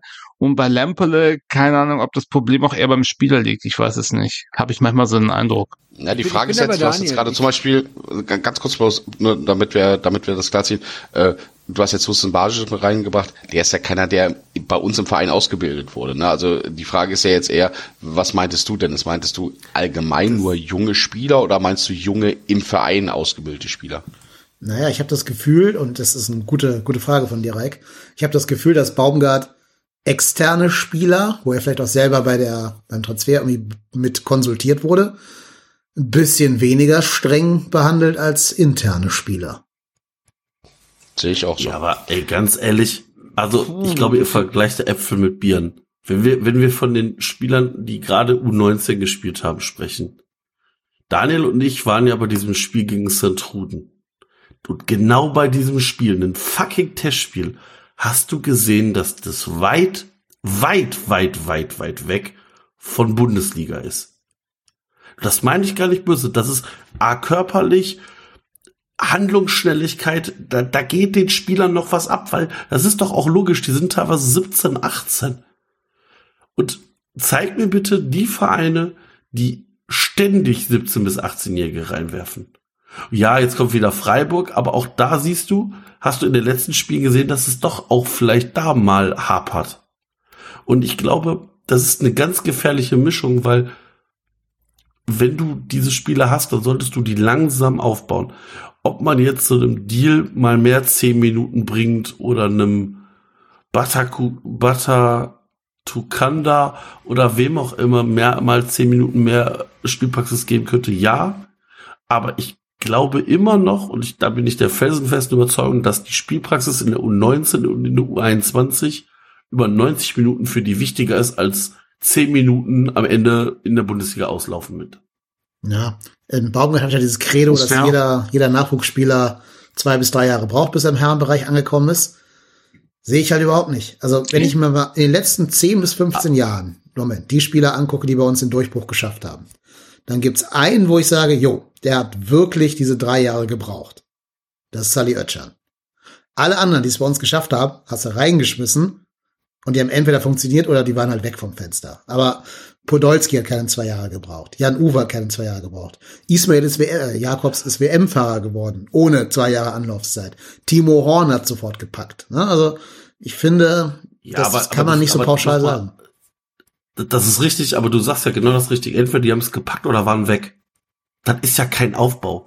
Also das, was Gisto gemacht hat, ist kein kontinuierlicher Aufbau von Spielern. Das ist, sorry, das würde man im Berufsleben als Hire and Fire bezeichnen. Naja, du musst Ja, aber schon also das zugeben, mag dass zwei von drei sich etabliert haben. Und der dritte ist halt schwer Ja, verletzt. aber das war Glück. Aber, aber, aber, Aber guck das mal, war du siehst Glück. doch an Thielmann genau, bin, immer bin ich noch. auch dabei, Daniel, das war Glück. Also bei Thielmann siehst du doch, dass der genau diese Zeit jetzt noch braucht. Das ist doch kein nee. Thielmann ist einfach nur, Bundesliga-Spieler, der nein. 34 Spiele macht. Thielmann ist einfach nur oft verletzt, aber da kann er ja nichts für. Das hat ja nichts mit, mit Ja, Zeit aber die zu Frage tun. ist, warum ist er so oft verletzt? Weil er, weil er in frühen Jahren verheizt wurde. Nein. Das ist doch, das ist der Punkt. Du musst die Nein. Spieler langsam ranbringen. Nein. Und ähm, Da gibt's keine Korrelation. Ich, also ich, ich, ich, ich möchte auch mal noch mal weg von, von der Diskussion, was Team betrifft. Ähm, ich finde, ich hatte die gleiche Frage, die Reik eben hatte, die habe ich mir auch gestellt. Und ich finde, wenn du mal analysierst und mal weggehst von ausgebildeten Spielern beim ersten FC Köln, die jung sind und äh, gespielt haben oder allgemein auch die von extern dazukommen in der gleichen Altersklasse sind. Da finde ich, macht Baumgart es eigentlich ganz gut. Äh, guck den Erik Martel an, der ist ein absoluter Stammspieler mittlerweile. Hussein Basic ist auch einer von denen. In der Hinrunde hat er enorm viel gespielt aufgrund der Doppelbelastung mit diesen ganzen englischen Wochen, die wir hatten. In der Rückrunde ist er aber auch rausgezogen worden und hat nicht mehr so viele Einsätze gehabt. Oh, und das ist meines Erachtens nach auch dieses äh, Baumgartsche Prinzip, um ihn da dann auch mit aufzubauen. Und ich glaube einfach, das ist eine Philosophie dahinter, um die Spieler langfristig für den Profibereich aufzubauen und langfristig denen die, die Perspektive zu geben. Natürlich hast du immer Ausreißer wie ein Podolski, wie ein Ötchan, die von jetzt auf gleich greifen. Aber ich glaube, ähm, was man bei Lemperle ja auch nie gemacht hat, ihn verleihen in die zweite Liga, wo er mal Spielpraxis sammeln kann, wo er mal spielen kann. Da siehst du, kann er sich durchsetzen. Marvin Obutz zum Beispiel hat sich in Kiel nicht durchgesetzt. Was haben wir alles tolle Stücke über ihn geredet? Und ähm, jetzt hat er sich nicht in Kiel in der zweiten Liga durchgesetzt, bei einem mittelmäßigen Zweitligisten in der abgelaufenen Saison. So einen können wir doch auch nicht ja. in die erste Liga mit reinnehmen, dauerhaft. Und das muss man einfach den jungen Spielern geben, dass sie sich entwickeln können. Obig, ein brillantes Beispiel dafür. In Regensburg. Es gibt doch für einen Torhüter nichts Besseres, als beim Absteiger im Tor zu stehen. Du kriegst so viel Bälle aufs Tor, du kannst so viel Spielsituationen in Praxis lernen. Und jetzt wird er vielleicht äh, nach Wien Wiesbaden verliehen und vielleicht wird er dann da auch wieder äh, Stammspieler in der zweiten Liga, keine Ahnung. Und dann hast du da auch wieder, äh, dass er Spielpraxis sammelt, dass er Erfahrungen sammelt, in den Situationen reift. Und das ist das, das kannst du den Leuten in der ersten Liga in zehn Minuten nicht beibringen. Das muss dann in unterklassigen Ligen hochkommen. Und deswegen ist der Sprung von der U19 in die U21 so extrem schwer. Und von da aus zu den Profis noch mal viel schwerer. Und was die Freiburger betrifft, und dann habe ich auch fertig mit meinem Monolog, was die Freiburger betrifft, die haben die beste äh, U21 in Deutschland. Die sind Vizemeister in der dritten Liga geworden, durften nicht aufsteigen äh, sind die beste äh, Nachwuchsmannschaft in Deutschland und haben eine unglaublich gute Nachwuchsförderung. Deswegen ist Freiburg als Beispiel hinkt da so ein bisschen hinterher, weil als Mannschaft, die in den Top-Bereichen der dritten Liga spielt, zu vergleichen mit der zweiten Mannschaft der U21 vom FC, äh, Abstiegskandidat in der vierten Liga, das hinkt so ein bisschen. Und deswegen glaube ich halt auch, dass das Freiburger das Potenzial bei den Freiburger Spielern ein ganz anderes ist, was gar nicht im Vergleich zu den FC steht. Und ähm, dementsprechend sage ich, und das ist abrunden zu dem, was äh, Dennis seine Ausgangsfrage, finde ich, dass Baumgart es, auch wenn ich es oft kritisiere, aber in größten Teilen auch ganz gut macht. Also, ähm, ich will Erik da jetzt noch mal unterstützen, weil der Urbich, man sieht ganz genau, äh, ähm, wie er sich als Torhüter eigentlich positiv entwickelt hat. Und das hat er in der zweiten Liga gemacht. Äh, wenn du siehst, ich glaube schon, dass es bei Thielmann einen Einfluss hat, dass er so oft so jung damals noch mit 18, 19 halt durchspielen musste, weil es keinen anderen gibt. Ich glaube schon, dass das einen Einfluss hat, wie dein Körper sich aufbaut, weil du bist mit 17, 18 noch nicht fertig entwickelt. Das kann mir keiner erzählen. Und ich glaube, äh, weil vorhin gesagt wurde, dass Hosem Basic sozusagen, also dass, äh, dass ähm, Baumgart externe Spieler den eigenen Spielern vorzieht. Ich glaube halt, dass der Hosem Basic auch die Argumente geliefert hat. Also der hat halt doch einige Tore gemacht und zwar nicht Glückstore, ne? Und dann natürlich hast du ein anderes Standing, als wenn du da mal zehn Minuten hinten rumkasperst oder wie Lampe da eigentlich auch nicht viel reißt.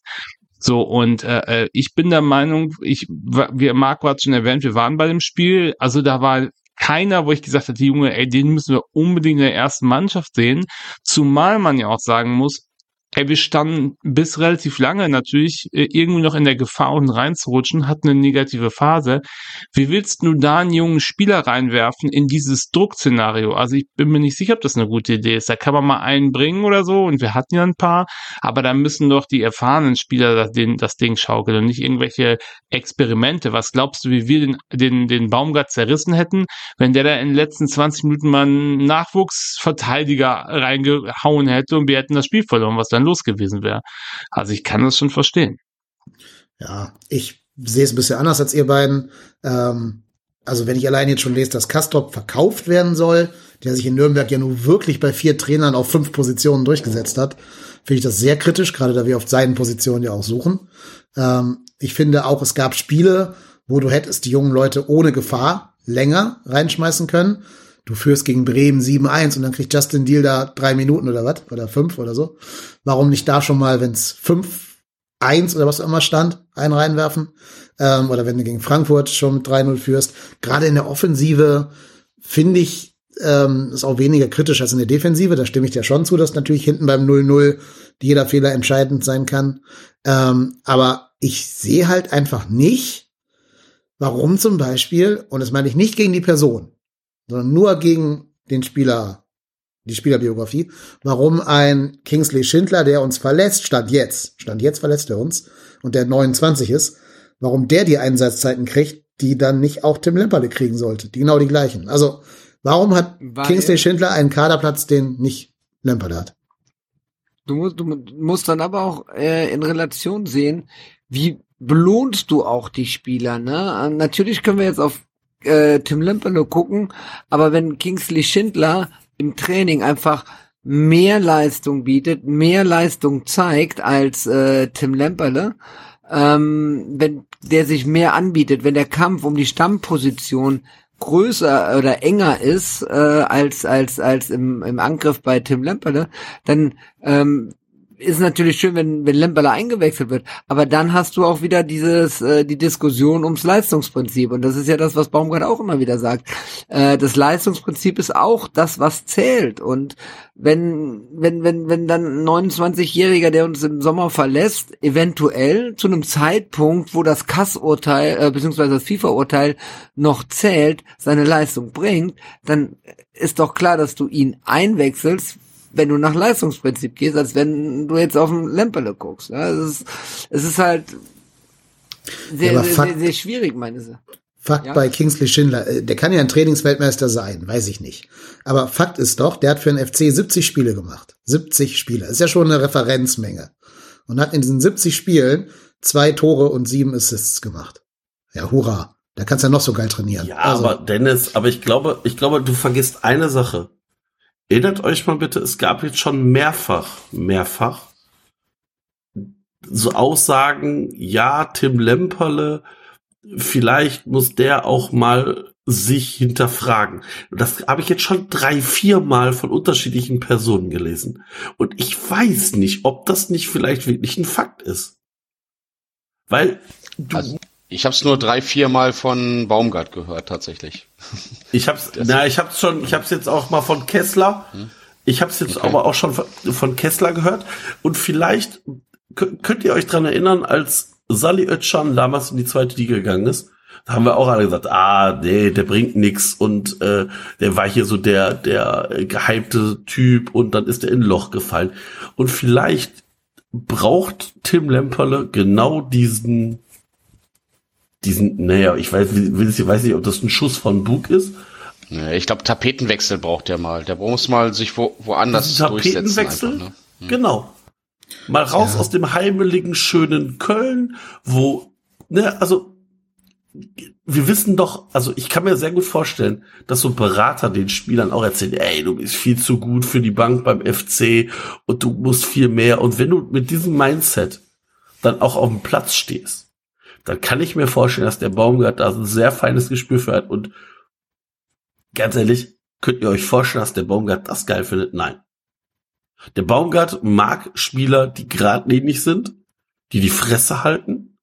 Und das ist auf den Positionen auch wichtig, weil we- du willst dir nicht so einen faulen Apfel da reinsetzen.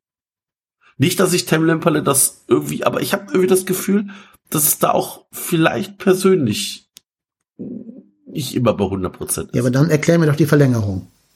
Warum verlängern die dann mit dem? weil du vielleicht immer noch glaubst, also wenn, wenn es wirklich so ist, dass Tim Lemperle sein, also der hat ja seinen Vertrag verlängert und wird ja aller Wahrscheinlichkeit jetzt ausgeliehen. Dann hast du doch die Hoffnung genau eben, dass du diesen Sally Oetschan Effekt hast, dass der zurückkommt und vielleicht dann zündet. Aber das ist doch immer ein Glücksding. Du kannst doch heute dir keinen U17, U19 Spieler angucken und sagen, der wird es. Das kannst du nicht. Weil diese Entwicklung in den Außer der heißt Florian Wirtz. Ja, aber abgesehen von vielleicht irgendwelchen, in Anführungsstrichen, Ausnahmetalenten. Aber du kannst heute nicht sagen, ob Bataku Tukanda, Deal, äh, Weschenbach und wen wir da alles noch haben. Ob da wirklich irgendeiner langfristig von in der Bundesliga zündet. Das, das sind so viele Kleinigkeiten, die darüber entscheiden, ob der das schafft. Die persönliche Einstellung, der Trainingsfleiß, die Begleitumstände und, und, und, und, und. Das ist schwierig. Ja, natürlich. Also sagt ja auch keiner. Aber gerade deshalb kannst du dir unter Laborbedingungen mal angucken. Also in der Bundesliga halt. Aber wie oft stand Deal denn wirklich im Kader? Ja, das ist ja schon der Kern des erster Teil des Problems. Ja, aber, aber Dennis, ich glaube immer noch, dass es mehr Sinn macht, den, den Deal in der U19 Ja, oder U21 bei Deal stimme ich dir ja 90 zu. Minuten spielen zu lassen. Weiß ich. Deal ist ja ein schmales Hemd. Da stimme ich dir ja zu. Lemperle und Kastrop ja auch. Ja, aber Kastrop war doch Kastrop- verliehen. Ja, aber der soll doch jetzt verkauft werden. Nein. Doch, Nein, der soll nach Hoffenheim das hat- verkauft werden. Das hat, ja, das hat der Kicker. Hoffenheim hat mal Interesse. Wir wissen doch alle, wer beim, wir wissen doch alle, wer beim FC die Kickerberichte schreibt. Also das kann ich nicht immer für ernst nehmen, was der junge Mann schreibt. Ja, das war sogar in dem Hoffenheim-Segment und nicht in dem Köln-Segment. Also, das war ein anderer Typ. Ist, ist, ist, ist, ist ja auch Wumpe. Ähm, es ist einfach nur eine Berichterstattung, dass Hoffenheim vielleicht Interesse an ihn hat. Ähm, es ist ja noch nicht mal raus, ob der FC das Geld für Kastrop äh, bezahlt und wieder zurückkauft oder ob der in Nürnberg bleibt. Also der FC hat ja eine Naja, also noch hat Nürnberg noch nicht mal die, die, äh, die äh, Summe gezahlt, ne? Also Gott sei Dank, die haben noch nicht mal die Kastrop Kaufoption zurück. gezogen. So, inso, in- insofern, insofern ist das ganze. Thema, lassen wir, la, la, lassen wir die, genau, Kaffeesatzleserei, lassen wir das mal außen vor. Ähm, das, das, Aber das ist ja alles, was wir gerade machen, ne? Mhm. Ja, also ich, ich Ja, finde, ich finde, man sieht hier, dass Baumgart ach, aus einer anderen Schule kommt, aus einer anderen Generation kommt und dass der, also generell so Fußballtrainerausbildung ist ja auch Flickenteppich, ne? Die lernen vielleicht so ein bisschen Taktik, die lernen vielleicht so ein bisschen Teambuilding oder so. Was sie aber nicht lernen, ist halt Umgang mit jungen Leuten, was ja nun mal leider mein Kerngewerbe ist. Deswegen würde ich mir schon ein, da auch eine, eine exper etwas expertisigere Meinung zu, zu haben. Und so wie der den Lemper seit zwei Jahren behandelt, hätte ich auch keinen Bock mehr zu trainieren. Ist einfach so. Der kriegt ja kein Zuckerbrot mal jemals hingeworfen. Und dann sieht er, dann sieht er halt, dass so ein Adamian da spielen darf. Ja, aber Dennis, das ist aber auch ein, du hast aber, glaube ich, auch einen sehr beschränkten Blick auf, auf Steffen Baumgart und Tim Lemperle. Weil wir, was, was wir kennen, sind die Aussagen von Baumgart in der Zeitung oder in der Presse. Ja, und zum Beispiel eine Aussage war, eine Aussage war, wir haben nicht verlängert, um ihn zu verleihen. Und jetzt sagen die, wir wollen ihn verleihen. Das ist doch auch widersprüchlich in der Aussage. Ja, muss man so sehen, ne? Ja, Aussage ist widersprüchlich, ja. Das ist, ja, aber keiner kriegt doch mit, also keiner kriegt doch mit, was passiert in den Kulissen. Was sagen die Berater? Was Genau. wollen die? Was will der Spieler? Was will der Trainer?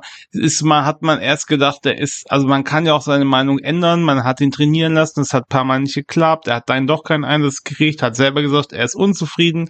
Dann hat man gesagt, okay, dann wirst du doch verliehen. Vielleicht ist man zusammen sogar dazu gekommen, dass man sagt, doch, vielleicht ist der Spieler, der Berater gekommen, hat gesagt, ey, lieber verleihen. Wer weiß das schon?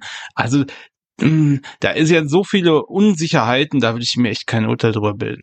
Und dann wäre es ja vielleicht eine Idee, ein bisschen anders zu kommunizieren. Ja, aber ich glaube, ich glaube auch, wir müssen mal weg von der, von der, von der äh, Person Tim Lemperle. Ähm, ist es allgemein so, dass die jungen Spieler vom Entwicklungspotenzial her, die brauchen noch einiges. Ich habe die Tage einen Podcast gehört, da war äh, U, was war das, U19 deutsche Meister von Borussia Dortmund, die es nicht geschafft haben, in den Profifußball überhaupt reinzukommen. Ich habe selber, mein, mein, mein, mein Schwager, habe ich ein paar, paar Mal erzählt, spielt in der dritten Liga Fußball, ähm, bekommt es da ja auch mit, wie schwer es auch ist, da als junger Mann reinzukommen, weil du halt einfach von der körperlichen Entwicklung her noch nicht so so weit bist. Und da ist es halt unglaublich müßig. Ich sehe auch einen Justin Deal, du siehst seine Ansätze, ein unglaublich talentierter Fußballer, aber die körperliche Robustheit hat er einfach noch nicht. Ähm, Leroy Sané, als der jetzt, dass die jetzt da gespielt haben, das war so, so ein Hämpfling, hatte ich den immer vor Augen und das ist jetzt auch mal ein Muskelpaket so in den letzten anderthalb Jahren geworden. Ähm, da, da muss einfach von der körperlichen Entwicklung, muss bei den äh, jungen Männern noch was reifen und das hast du einfach noch nicht. Und da, zu diesen jungen Leuten gehört auch ein Tim Lemperle meines Erachtens nach. Und vielleicht hilft dann auch wirklich eine Verleihe, wo man sagt, okay, er sitzt, ist hier in Köln in seiner Komfortzone, der muss mal raus aus seiner Komfortzone und jetzt äh, verleihen wir ihn, auch wenn wir immer gesagt haben, wir verleihen ihn nicht weil wir sehen seine Qualitäten und die Ansätze, die er hat und das ist Erstliganiveau und Erstliganiveau beim ersten FC Köln. Aber die Praxis, die Erfahrung muss er woanders sammeln. Das kann ja alles sein. Das sind ja alles Sachen, ähm, Aussagen, die ich heute treffe, kann ich ja morgen mit einem anderen Erfahrungsschatz dann auch wieder revidieren. Und das hat dann auch schon wieder eine Charakterstärke aus, wenn man nicht stur an seiner Aussage festhält. Und genauso sehe ich das halt ein bisschen bei ihm, bei, bei, bei, bei Tim Lemperle. Und wirklich auch die Entwicklung der jungen Leute, ähm, die, dem muss man die Zeit geben. Der, der menschliche Körper ist äh, erst mit 23, 24 Jahren komplett entwickelt, so dass die da auch die Robustheit haben. Und wenn es andere jungen Männer früher schaffen, Chapeau, äh, aber die gibt ihnen die Zeit zur Entwicklung. Chabot heißt der, nicht Chapeau. Gut, dass du dich dafür jetzt entmutet hast. Das war ganz wichtig. Immer. Also die ganze Diskussion zeigt mir aber auch ein bisschen, dass in unserer U21 scheinbar gar nicht so toll gearbeitet wird gerade, weil alle Spieler, die wir jetzt hier in den Raum werfen, kommen immer aus der U19, wo ich euch ja voll zustimme, dass die erstmal noch durch das Stahlbad Regionalliga gehen sollten, bevor sie in der Bundesliga ankommen, auch körperlich. Aber so in der U21 ist doch gerade keiner, wo man jetzt sagen würde, so, der ist auf dem Sprung in die Profimannschaft. Oder habe ich da einen nie Eine umschirm? Mannschaft, die mit Ach und Krach den Klassenerhalt geschafft hat in der vierten Liga, glaube ich nicht, dass da wirklich Leute dabei sind, die dann Ja, das, das sehe ich anders. Also so ein Bülter von Schalke, hat, also Schalke hat es auch nicht geschafft und Bülter würde jeder sofort nehmen. Also man kann auch Breakout sein, wenn der Rest kacke ist.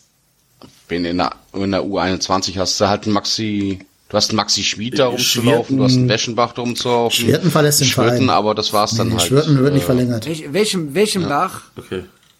Weschenbach ist Der 19. war- Smajic hast du noch, ähm, Smajic, der ja. in der U21, ne? Profivertrag und wird verliehen, damit er sich woanders weiterentwickeln kann. Genau Ja. aus diesen Themen heraus. Weschenbach ist Ja. auch, glaube ich, U19, Aber- oder? Ja, ja, Weschenbach ist 19. Der, der ist neun, U19er Jahrgang und hat vielleicht mal bei der U21 mitgespielt. Hat die aber Spieler, auch keinen Vertrag über den 30.06. hinaus, ne? Das weiß ich nicht, Vertrag Das ist so, ist ein Fakt. Ich glaube aber, dass wir eins nicht vergessen dürfen. Du hast, also, ich glaube, das, was wir uns immer wünschen, dass jedes Jahr so drei, vier Leute hochkommen. Das ist halt ein Wunschszenario. Wenn du einen aus jedem Jahrgang in den Profifußballbereich hochziehst, ist das unfassbar gut. Ja, das ist Und- ja auch die Zielstellung. Ne? Das wurde ja auch vom FC immer Genau, so das ist die- kommuniziert, genau. dass sie gesagt haben, Ziellinie ist, ein Spieler aus den U-Mannschaften in den Profibereich hochzubekommen. Das war ja immer schon die Kommunikationsbasis. Moment, Maiko Weschenbach, das ist doch der Spieler, der nach Essen verliehen wurde, oder? Nein, das ist Maiko Sponsel. Gerade. Nein, Ah, Marco okay, das ist Sponsel. Maiko, ja, okay, dann ist Maiko Sponsel. Weschenbach, der hat, ist, der hat bei dem U19 Cup-Finale gespielt und der hat noch keinen Vertrag über den 30.06. hinaus. Also, woran das hapert, weiß ich natürlich nicht, aber Und Sponsor hat sich ja auch bei, und Sponsor hat sich bei Essen ja auch nicht durchgesetzt. Sponsel, genau, Sponsel ist nämlich äh, sehr verletzungsanfällig und hat sich in der dritten Liga nicht durchgesetzt. Ne? Da, da ist halt auch die Frage, ein Spieler, der sich, äh, der verletzungsanfällig ist und sich in der dritten Liga nicht durchsetzt, äh, so viel Talent er auch haben mag, ob man ihn wirklich für die erste Liga dann auch, für den Kader auch nehmen will. Also nee. Also ich glaube, über Sponsel redet auch keiner. Ich glaube, den hat keiner hier am Schirm. war ja immer mal, war ja immer schon mal ein Gespräch und ich habe gerade aufgrund der seltenen Vornamensgleichheit äh, die beiden Spieler miteinander verwechselt. Das tut mir leid. Naja, ich, also da muss man auch sagen, was war zuerst da, ne? Die Verletzung oder das sich nicht durchsetzen. Der war richtig schwer verletzt auch. Also ja, mal gucken, ob der vielleicht, wenn er mal körperlich gesund bleibt, da irgendwo noch den Sprung schafft. Ich finde so ein gutes Beispiel ist immer Chris Führig, der ist ja wirklich durch sämtliche Nachwuchsligen dieser Welt getingelt, bis er dann mal so weit war, jetzt in der Bundesliga sich dann zu etablieren und zumindest gute Leistungen zu bringen, auch wenn der noch an seinem Torabschluss arbeiten muss. Aber da sieht man, dass es ja auch verschiedene Wege geben kann, die zum Erfolg führen. Wäre nur schön, wenn der FC da ein bisschen mehr Konzept drin hätte, wie man diesen Weg beim FC beschreiten kann. Können wir jetzt übrigens schon spoilern, äh, Chris Führig nächstes Jahr Stuttgart gegen uns mindestens ein Tor. Minimum. Das einzige der Saison wahrscheinlich. Wahrscheinlich, ja. So, habt ihr noch irgendwas, was ihr besprechen wollt? Oder haben wir damit den ersten Teil der Hinrunde, äh, des Hinrundenrückblickes rund gemacht? Ich denke, die wesentlichen Sachen hatten wir, ne? Weil alles andere würde dann schon, glaube ich, zu sehr in Richtung der einzelnen Spieler gehen und das wollen wir uns ja für ein eigenes Segment aufheben. Ja, genau. Wenn Sie das nicht verpassen wollen, müssen Sie uns auf allen gängigen Kanälen abonnieren. Wenn ihr da draußen extra Bonus-Content nicht verpassen wollt, den wir nur für euch exklusiv bereitstellen und nicht auf dem öffentlichen Podcast-Feed, dann müsst ihr Mitglied der trotzdem hier Family werden. Da erscheinen pro Jahr vier extra Bonusfolgen, die es sonst nicht gegeben hätte. Und kleiner Spoiler, wir werden im Sommer eine davon aufnehmen. Das heißt, demnächst kommt da schon die nächste. Und auch da haben wir wieder was Tolles für euch vorbereitet. Wie geht das denn? Ihr geht auf www.trotzdemhier.de slash spenden und findet dann dort alle Informationen, die ihr braucht. Wir haben jetzt gerade auch Verlosungen gestartet, haben ein Trikot verlost. Der glückliche Gewinner hat mir gerade geschrieben, dass er das erhalten hat. Das ist für seine Tochter. Die hat sich sehr gefreut darüber. Die ist noch zu jung, uns hören zu dürfen tatsächlich, aber hat jetzt schon ein Trikot von uns geschenkt bekommen. Ähm, und in ein paar Jahren ist sie dann Aber wir soweit sind hier. nicht explicit gekennzeichnet. Nee, aber Naja, also vielleicht ist, schon, es, vielleicht ist es für Elfjährige auch nicht ganz so spannend, was wir hier beschnacken, weiß ich nicht. Vielleicht haben die auch nicht die Aufmerksamkeitsgabe für drei Stunden Gelaber, keine Ahnung. Aber die wird ja auch älter, reifer und dann irgendwann das Medium Podcast für sich entdecken. Also, wenn du es mal irgendwann in der Zeitkapsel hörst, liebe Grüße, liebe Gewinnerin, Tochter. Ähm, ja, also wir werden auch demnächst wieder ein paar Sticker-Pakete oder irgendwas an Menschen, die uns da unterstützen, verlosen. Und das alles und noch viel mehr gibt es, wenn ihr auf Steady Unterstützer oder Unterstützerin werdet. Also zögert nicht länger. Wir hören uns wieder im Laufe der nächsten Woche irgendwann mit dem zweiten Teil der Hinrunden, ne, der Rückrunden, Rückschau, äh, der goldenen Schiebermütze nämlich. Oh, und auch dazu bleibt uns gewogen, bleibt gesund, bleibt munter. Wir fünf sind raus und wir fünf sind trotzdem hier. Tschüss. Ciao. Tschüss zusammen. Tschüss.